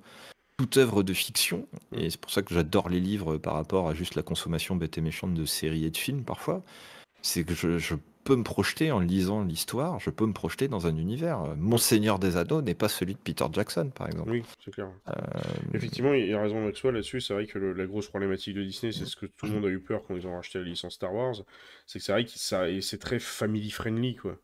C'est comme, euh, c'est comme Apple avec leur série sur Apple euh, TV+. Ils vont, ils vont pas te foutre des trucs qui sont euh, trop gore ou qui sont, qui sont un peu, qui sortent un peu des sentiers battus parce qu'ils veulent quelque chose de très carré family friendly. Et c'est vrai que le gros défaut qu'il y a aujourd'hui, on, pourra en parler aussi dans le domaine du jeu vidéo, on en parlait tout à l'heure sur le, l'accessibilité dans le jeu vidéo et le fait que tu as des personnages qui crient dans les oreilles toutes les 5 secondes euh, s'il faut aller à gauche ou à droite. Comme aujourd'hui, il faut, faut frustrer personne et il faut vexer personne, entre guillemets. tu es obligé de faire un, un de truc qui est, qui est mainstream. Pour convenir au plus grand nombre, parce que tu sais que ça coûte euh, des milliards, enfin des, pas des milliards, mais aussi des milliards d'investissements, parce que Marvel c'est quand même des milliards d'investissements, Euh, et que du coup, bah, si tu euh, fous à l'eau tes, euh, tes milliards d'investissements, parce que du coup, à un moment, t'es es sorti un peu des sentiers battus, et ben, c'est un peu compliqué quoi. Alors, je, je sais pas pourquoi ils il s'obsèdent d'ailleurs à vouloir dans- aller dans ce, dans ce côté mainstream, parce que pour moi, une œuvre, quelle qu'elle soit, un jeu vidéo, un livre, un film, quelle que soit l'œuvre, même une pièce de théâtre ou même une, une sculpture, je veux dire, quand Picasso a sorti ses, ses peintures, le mec était pas en train de se dire, ouais, il faut que je fasse un truc mainstream et puis il faut que ça plaise au plus grand nombre. Il a fait son style, il a fait son œuvre. Ça plaît à certaines personnes, ça déplaît à d'autres, mais j'allais dire, c'est le but en fait d'une œuvre. Donc c'est Bah, vrai qu'aujourd'hui, ce système, euh, ouais. système où il faut que ça soit mainstream et que ça plaise à tout le monde, je trouve malheureusement Eh que c'est ben, euh, c'est néfaste en fait pour les œuvres en elles-mêmes. C'est pour ça que la question de est-ce que le cinéma c'est du 7 art, tu peux vraiment te la poser. Mm. Euh, L'art c'est clivant. Oui, tout à fait. L'art c'est clivant. L'industrie, c'est pas clivant. C'est standardisé, c'est uniforme. D'où l'art ne peut pas être industrialisé. Et c'est justement ce qu'on a Ah, fait voilà. aujourd'hui avec l'industrialisation. Je sais pas si tu te rappelles, c'était une. euh, Je me rappelle très bien de cette euh, pièce de théâtre qui s'appelait. Alors je, je vais arriver. Si vous me retrouvez le nom sur le chat, vous êtes fort parce que j'ai même eu du mal à la retrouver d'ailleurs en, en, en- en VOD. C'était une pièce avec euh, Fabrice. Alors je sais plus si on dit Lucchini ou Lucchini. Euh, Lucchini. ouais, qui, euh, qui avait un tableau qui était complètement blanc avec des traits blancs.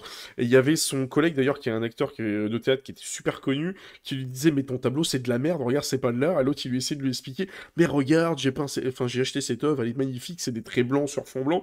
Puis c'était toute la pièce de théâtre tournée autour de ça. Je sais plus quel est le nom de la pièce de théâtre et c'était à mourir de rire. Effectivement, c'est expliqué que bah, l'art Oh, euh, s'adresse pas à tout le monde en fait et que du coup forcément bah, ça peut être clivant parfois. Bon, c'était un peu un talc aussi à la carotide envers euh, certains artistes et certaines œuvres où les mecs vous font un, un trait bleu et puis ils vous vendent ça des- une fortune sans nom sur le marché de l'art en disant regardez le trait bleu ça veut dire plein de choses et que c'est juste un trait bleu. Alors, apparemment, c'est une pièce qui s'appelle Art C'est art voilà, c'est pour ça que ça me de parle. Yasmina Reza, euh, exact, qui tout a eu deux Molières au passage d'ailleurs. Ah qui est de Molière Et c'est Lucchini et Arditi. qui la voilà, c'est ça exactement. Et, et elle, est, elle est pas facile à trouver d'ailleurs en, en VOD. Cette... Moi j'avais galéré à essayer de la trouver en VOD, je l'ai vu à l'époque Bah, à la écoute, télé. euh, euh, À l'époque, à la télévision, c'était, euh, j'étais mort de rire. Je me rappelle euh, quand j'étais gosse, ça m'avait vraiment marqué cette pièce. Parce que c'est vrai que sur c'était. euh, Dailymotion et YouTube. Ouais, euh, ouais, bah, peut-être que du coup, elle est en vente maintenant sur Dailymotion YouTube. Parce qu'il y a quelques années, j'avais essayé de la chercher, euh, j'en avais galéré. euh. Ça, voilà, bref. Donc c'était pour un, gros aparté qui n'a rien à voir évidemment avec l'univers de la SF. Donc on- en fin d'émission, on peut faire des tonnes de, des tonnes d'apartés sur, sur plein de choses. Mais c'est vrai qu'effectivement aujourd'hui, euh, ne rappelle pas Amanda, s'il te plaît. Si on veut m'en faire un aparté sur encore un autre truc. De quoi Euh, dit- Et donc du coup, Ah, euh, Arrêtez, arrêtez les tacles, euh, les tacles comme ça, hein, c'est moche. Et, donc du coup, euh, donc du coup, comment dire, euh, euh, bah, c'est ça en fait justement l'art, c'est quand même assez clivant. Et merci du coup, Saïdine, merci beaucoup pour le follow et bienvenue dans la. Je de faire le salut vulcain, je me foire en plus. bienvenue dans, dans l'équipage, comme on dit. et donc du coup, c'est ça qui est intéressant justement dans l'art, c'est que parfois ça se veut clivant. Il faut que ce soit clivant pour que justement tout le monde ne soit pas fan. On parlait tout à l'heure de d'Elite Dangerous ou même de Star Citizen. Il y a des gens qui supportent pas les œuvres de science-fiction et qui ne supportent pas en fait euh, cet univers-là, bah, j'allais dire quoi bien leur en face. Hein. Il y, a, y, a, ce qu'il faut en fait au niveau, euh, au niveau des, des œuvres en elles-mêmes. Et j'espère qu'au fur et à mesure du temps, on va, on va sortir un peu de ce, ce système où on a essayé de, de rendre, euh, comment dire, les œuvres en elles-mêmes trop, comment dire, trop mainstream et trop industriel. Et comme tu disais, il y a l'industrialisation et il y a l'art. Et malheureusement, il y a des fois, on pourrait même faire un aparté sur l'informatique. Hein. Il y a certains développeurs qui se disent artistes, euh, notamment les hackers, et c'est pour ça que parfois les hackers aiment bien être euh, pas considérés comme euh, faisant partie de l'industrie et de la, production de l'informatique, parce que justement, ce sont des artistes en fait au niveau du développement qui aiment bien sortir des sentiers battus. Et malheureusement, parfois dans le domaine du développement, vous devez être en termes de très cadré au niveau de la production. Et malheureusement, c'est ce que fait Marvel aujourd'hui avec ses œuvres. Il fait de la production bien carrée, Netflix le fait aussi parfois malheureusement, euh, Prime et Amazon, etc. Euh, tous. Euh, et malheureusement aujourd'hui c'est vrai que on a des offres qui sont un peu plus compliquées. C'est pour ça d'ailleurs que je vous conseille dans le jeu vidéo très souvent aller faire un tour du côté des éditeurs indépendants parce que eux risquent, ils sortent des sentiers battus et des fois vous trouvez des foutues bonnes pépites en termes de jeu Ils... ont rien à perdre. Exactement, voilà, c'est ça. Bah, remarque, c'était ça un peu quand tu étais artiste avant. Bah, il y avait toute la partie, euh, toute l'époque, hein, si on revient à l'époque de siècle de lumière, avec tout ce qui était euh, euh, chaîne, enfin, je sais pas, je suis en train de dire le, truc de, Maxwell, tout ce qui était les mécénats, qui permettaient justement aux, artistes de sortir un peu des sentiers battus et d'avoir un peu de l'argent pour vivre de leur, de leur, de leur œuvre. Et c'est vrai qu'aujourd'hui, comme du coup, bah le mécénat, c'est un peu devenu euh, l'ère un peu industrielle. Euh, aujourd'hui, euh, on en reparlait tout à l'heure hein, pour faire un dernier aparté avec ça. malheureusement, aujourd'hui, on est tellement abreuvé d'œuvres dans tous les sens qu'au final, on. comment dire, au ITAD d'impro à 100%, effectivement. on est malheureusement. On, on a tendance, je trouve, aujourd'hui, à ne plus assez profiter de l'instant présent. Et moi, je voyais, par exemple, je prépare déjà depuis un moment une, critique sur, euh, sur Starfield. Et c'est vrai qu'effectivement, quand je lis, je vois les critiques et tout sur Starfield. Quand je vois, par exemple, j'ai lu des critiques sur Starfield où tu avais euh, quelqu'un, bon, et sa critique était très pertinent, hein, mais du coup, euh, dire j'ai plus envie de jouer à Starfield parce que du coup, j'ai tellement été hypé par Cyberpunk que du coup, j'arrive plus à, à m'en dissocier. J'ai envie de dire, au bout d'un moment, ouvre un petit chakra et puis c'est c'est pas parce que t'es tombé sur une offre qui était magnifique et euh, qui t'a vraiment marqué que d'un seul coup, faut que t'arrêtes de jouer complètement à Starfield parce que t'arrives pas à retrouver ce que t'as eu dans Cyberpunk. J'ai l'impression que tu sais, c'est un peu le, concept de on vous balance 50 000 pâtisseries ou 50 euh, 000 trucs de bouffe et à la fin, vous devenez tellement, euh, comment dire, matrixé à vouloir toujours plus, plus, plus qu'au final, l'essence même des choses, vous l'oubliez et on passe complètement à côté, quoi. Et du coup, bah, on se retrouve à avoir des gens qui sont trop exigeants et euh, le moindre truc qui, sort et qui, paf, il le taillade euh, tel une serpette en oubliant que derrière, bah, il y a aussi des gens qui bossent et, euh, et que, comme on dit, bah, il y a du boulot quand même derrière. Donc, en général, quand quelqu'un vous propose une œuvre, vous propose un truc, sauf s'il est complètement nul, ce qui peut évidemment arriver, je pense pas que la personne se dit, bah tiens, je vais, prendre, je vais présenter de la merde parce que j'ai envie de présenter de la merde. Bon, évidemment, parfois, il y a des commerciaux qui passent derrière ça et qui en font de la merde. ça, c'est une autre chose. Mais euh, en général, euh, quand vous avez des artistes sur des œuvres euh, à la fois de jeux vidéo, de livres, enfin, les œuvres en général, bah, souvent, les gens qui sont derrière, tant soit peu, elles sont passionnées par ce qu'elles font. Elles essaient de vous proposer des, des formats intéressants. bon, j'ai un peu. Je suis un peu, effectivement, comme tu dis, c'était un peu de la. J'ai fait du théâtre, 100% impro. Donc, on peut aller loin, ça peut être un débat qui peut être, qui peut être super intéressant d'ailleurs, bon, qui sort complètement du cadre de l'actu SF, mais c'est vrai que c'est toujours intéressant de pas de société parce que le, euh, que ce soit les jeux vidéo, l'art en général, ils sont aussi là pour nous questionner sur notre façon de consommer. Et juste pour faire un dernier aparté, une des raisons pour lesquelles moi personnellement je ne consomme pas du Game Pass, parce que euh, malheureusement je trouve que le Game Pass est un peu l'extrême aujourd'hui de la société de consommation, où, comme les yaourts dans un supermarché, vous êtes devant un rayon et vous bouffez du jeu à la pelle que vous ne finissez jamais, que vous n'appréciez plus, puisqu'au final, on vous donne un bout de pain et puis deux secondes après, il y a un autre bout de pain qui arrive vous êtes toujours là en train de vous dire ah, le bout de pain d'après sera peut-être meilleur que celui. Mais finis déjà ton assiette. On parle de ne pas faire de gâchis en ce moment. Bah, avant de passer à l'assiette d'après, finis déjà ton premier dessert. Quoi. Donc du coup, et malheureusement, le Game Pass, je trouve que. Alors c'est pratique pour les jeux, indépendants, parce que ça leur permet de donner de la visibilité, mais je trouve qu'au niveau euh, des jeux en elles-mêmes, il y a trop de jeux, et à la fin, euh, tu, le vois, c'est il y, y, a des joueurs, honnêtement, ils ne marchent que par la hype en permanence. Je sais pas, j'arrive, j'arrive plus, quoi. C'est, euh, je regarde comme ça de loin, mais quand je vois des Game Awards ou des trucs comme ça, je chope deux trois jeux qui pourraient potentiellement m'intéresser, mais la majorité du temps, je passe au-dessus, quoi. Mmh. clairement. Donc, je sais pas si toi t'es consommateur ou pas de Game Pass. Euh, je me suis inscrit parce qu'on m'a dit il peut y avoir des trucs intéressants. Et en fait, euh, non. Bah, Non, non, non, parce que je j'ai vu ce que c'était avec le PlayStation Plus. Mmh. Je bon, je l'ai pris parce qu'il fallait que je joue en multijoueur à l'époque, mais là j'ai abandonné l'abonnement parce que je il me sert plus à rien. Euh, il y avait quelques jeux comme ça que j'avais envie de tester et du coup, je les ai pris quand ils passaient. Euh, il y en a un, c'était il fallait repeindre euh, des, des, quartiers, je sais plus comment il s'appelle, faudrait que je le retrouve, mais qui était tout mignon, je trouve. Et euh, non, c'était pas avec des karchers, c'était vraiment une espèce de pinceau magique et puis tu tu, tu c'est mmh. comme si tu faisais des graffitis un petit peu fluo. Mmh. Et c'était c'était très poétique comme jeu finalement et et je voulais voilà, ça ça fait partie des jeux que j'ai pris, quand ils sont passés qu'ils étaient gratos. Mais habituellement non, je je je profitais jamais de ces jeux, gratuits offerts par, par, par PlayStation Store là ou PlayStation Plus. Mmh. Et et Game Pass du coup, ouais, je me suis inscrit parce que tout le monde m'a effectivement rebâché, le fait que, bah, tu pouvais avoir des jeux gratos et cetera mais mais en fait, ils sont compris dans bah l'abonnement, j'ai pas envie de repayer un abonnement. Euh, ouais, j'ai envie de payer. Et puis j'ai envie de payer mes jeux en fait. Tu vois, j'ai pas envie. c'est un acte en fait de.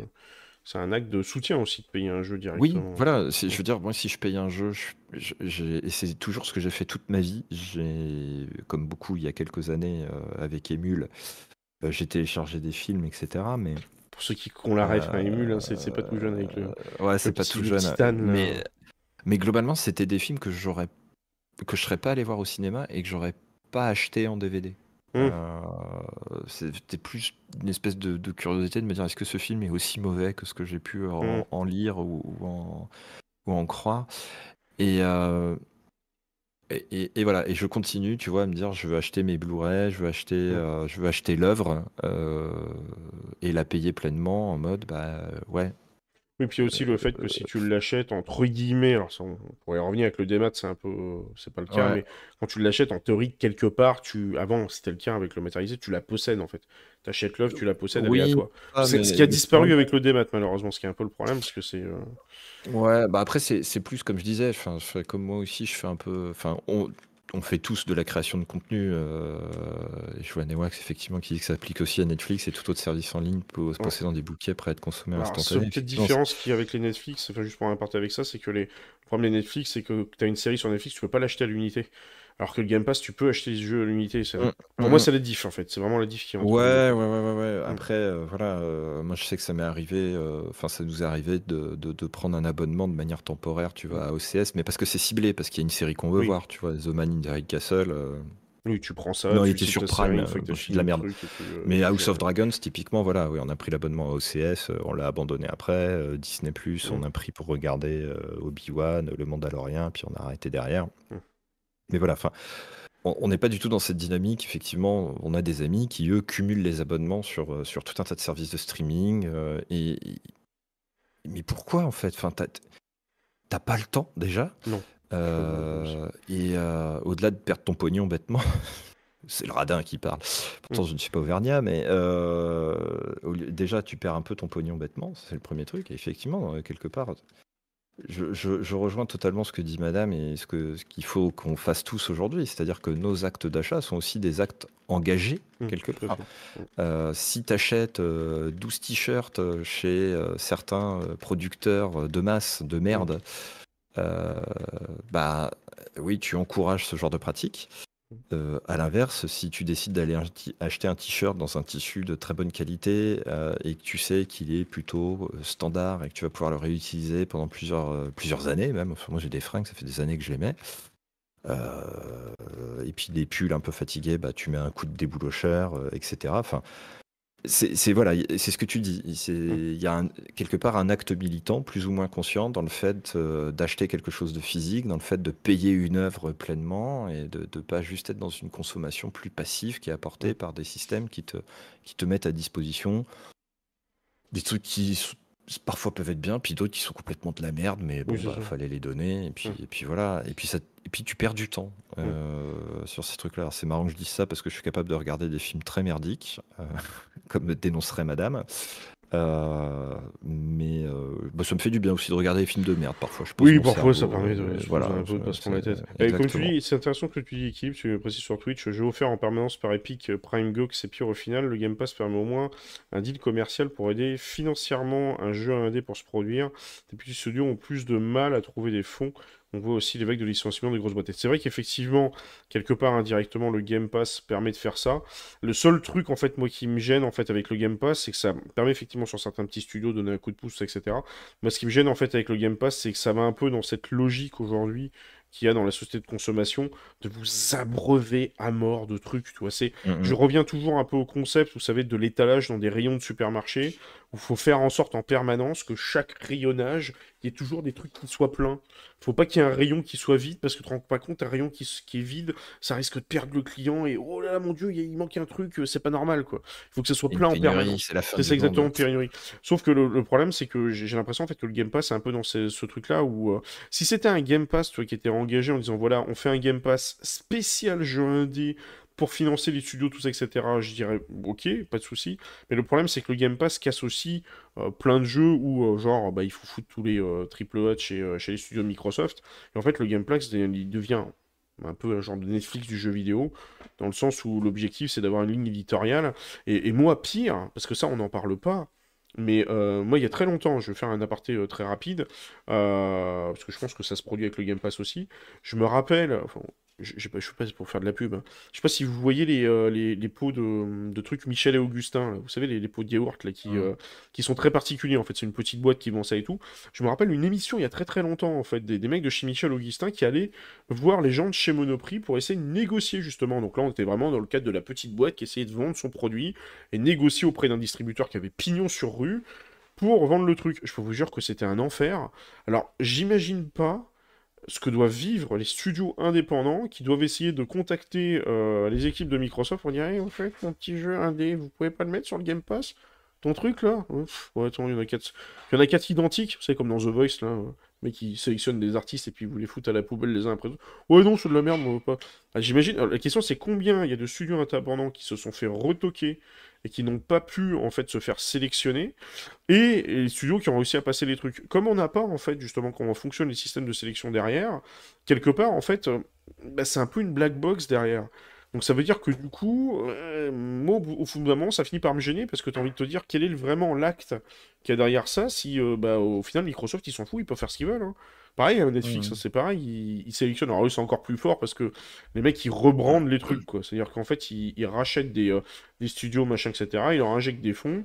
Et puis, euh, le, le, la série marche. Parce que vous, ne le savez pas derrière, quand vous avez une série qui sort sur Netflix, ou un, sort, qui un film qui sort sur Netflix, vous ne savez pas qui est derrière. Vous voyez juste les acteurs, mais vous ne savez pas qui est derrière. Euh, donc, du coup, le problème, c'est que si derrière les petits artisans, entre guillemets, qui ont sorti la série, le machin, ils n'ont pas marché, Netflix les jette à la poubelle comme ça sans aucune vergogne. Et le problème, c'est que malheureusement, ça aujourd'hui, bah, on n'en parle pas trop.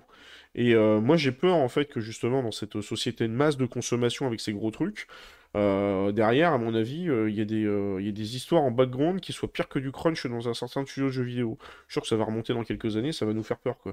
Donc c'est pour ça que du coup, moi je me dis qu'au bout d'un moment, enfin, on va dire, trêve de la plaisanterie, hein, dans 10, 15, 20 ans, quand il y aura plus de pétrole, euh, les gens se poseront la question de savoir s'il faut euh, acheter, mettre 2 euros dans une baguette de pain ou 2 euros sur, euh, sur, un, sur une série Netflix, quoi. Ça, je pense que le, le, truc, il sera vite répondu, à mon avis. Donc, il y aura même plus, il y aura même plus de débat. Mais c'est, moi, c'est ce qui me gêne, en fait, un peu avec euh, la partie sur le, sur le Game Pass, c'est, c'est l'étalage complet en permanence de trucs tout le temps, et au final, t'achètes des jeux, tu les consommes, tu les jettes, et puis euh, moi ça me fait mal au cœur de voir que t'as des studios qui ont passé des années à construire des jeux solo, et que genre, euh, ben, en trois semaines, le machin, il n'y a plus personne qui en parle et c'est fini, quoi.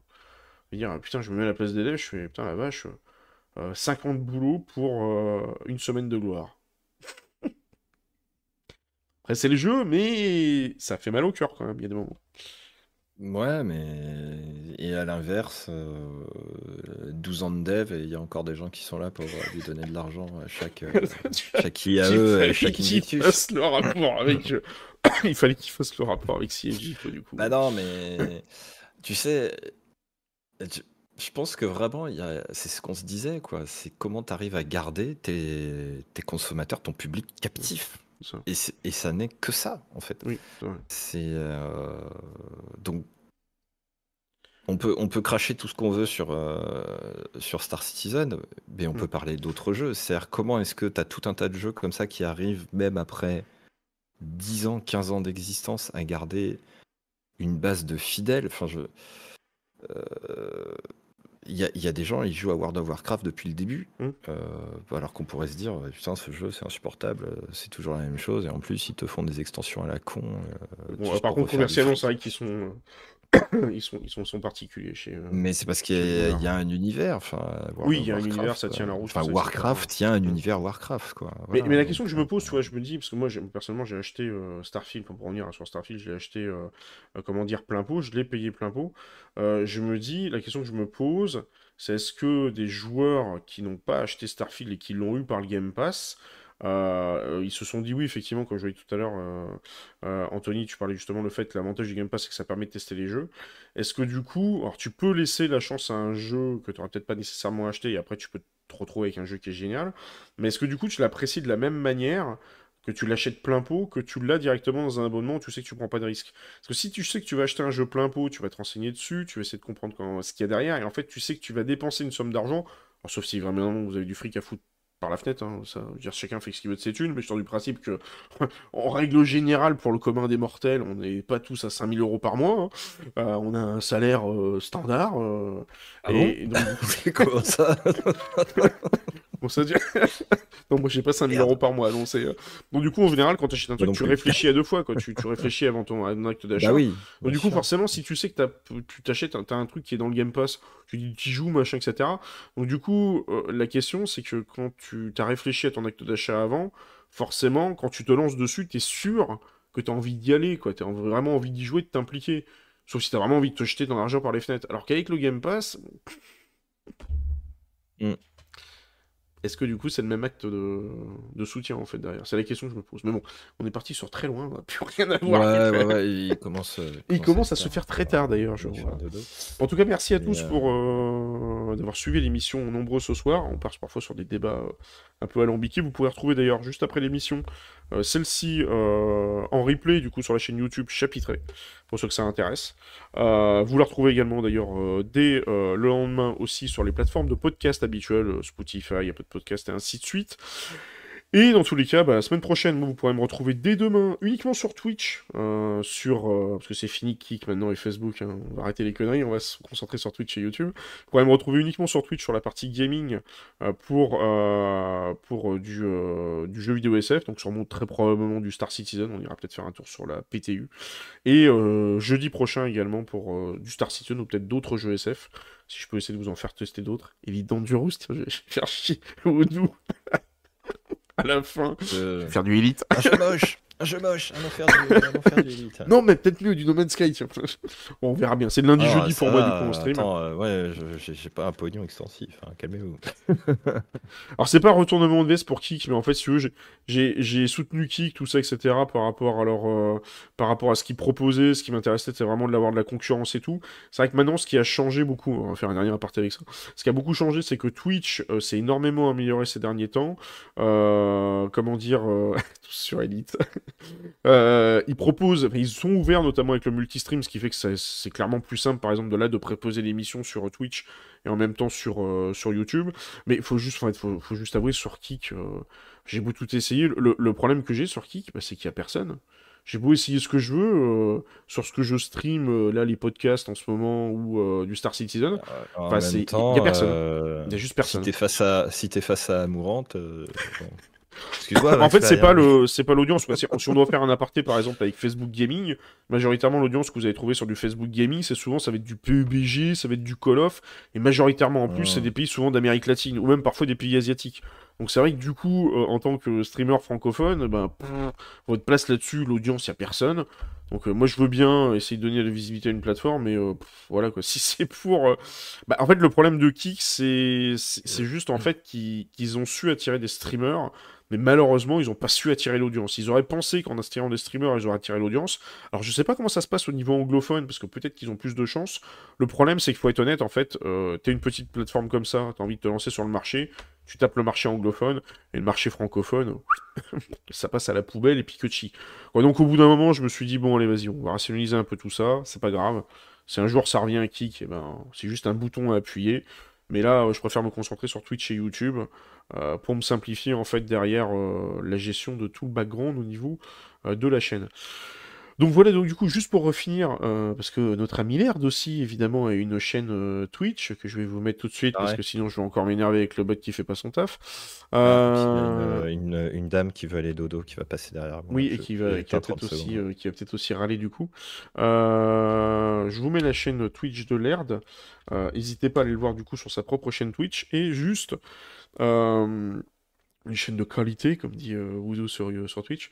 Et du coup, Laird, on te retrouve euh, semaine prochaine. euh, euh, quel, quel jour et sur quoi Euh, Oula, oula, Normalement. Ah, attends, parce que ça, ça a Ah. légèrement bugué quand t'as fait ta phrase. Ah, ça a bugué. Oui, parce qu'en fait, j'ai foutu un coup de poing dans mon micro et je pense que ma prise euh, USB commence à être un peu fatiguée. Euh, donc, je disais mardi et vendredi, euh, semaine prochaine, et euh, a priori sur du sur du Star Citizen. Voilà. Ok. Mardi, mardi et un autre jour de la semaine ou juste mardi du coup Vendredi. Ah, mardi, Vend- vendredi, Mardi et vendredi. Fatigué. Ah ouais. J'ai une chaîne Twitch sur Elite. Oui, voilà, tout à fait, exactement. Je, Chaîne- je, je mets Elite en fond comme ça euh, de, C'est ça, voilà. de, de, de ma, ma présentation euh, Star Citizen. Il y a ma tronche, Elite en dessous, puis c'est- tout. N'hésitez pas à le voir sur, ses, euh, sur sa chaîne Twitch si vous voulez le retrouver, parce que tu fais aussi des débriefs de l'actualité euh, en règle générale avec des débats, tout ça, etc. Euh, je, voilà, je me laisse un peu plus aller qu'ici à des réacts sur, euh, sur des événements euh, généraux. ou- voilà. Je- euh, ce qui est chiant, c'est que l'actualité en ce moment est, est très centrée autour de, Ouais. de sujets un peu glauques. C'est vrai. Et euh, bref. ouais. Bref. Ok, bah écoutez, bah merci à tous d'avoir suivi l'émission sur Twitch et YouTube. On se retrouve, comme chaque semaine, le dimanche soir prochain. Prenez le rendez-vous à la fois sur Twitch et YouTube en direct. Euh, et on se retrouve la semaine prochaine bah, sur ma chaîne Twitch pour du live gaming et également pour des vidéos. Et vous retrouvez l'air du coup sur sa chaîne dédiée pour euh, des lives sur Twitch. Voilà. Donc bonsoir à tous, bonne nuit tout le monde et surtout passez une bonne semaine. Ciao ciao. Ciao.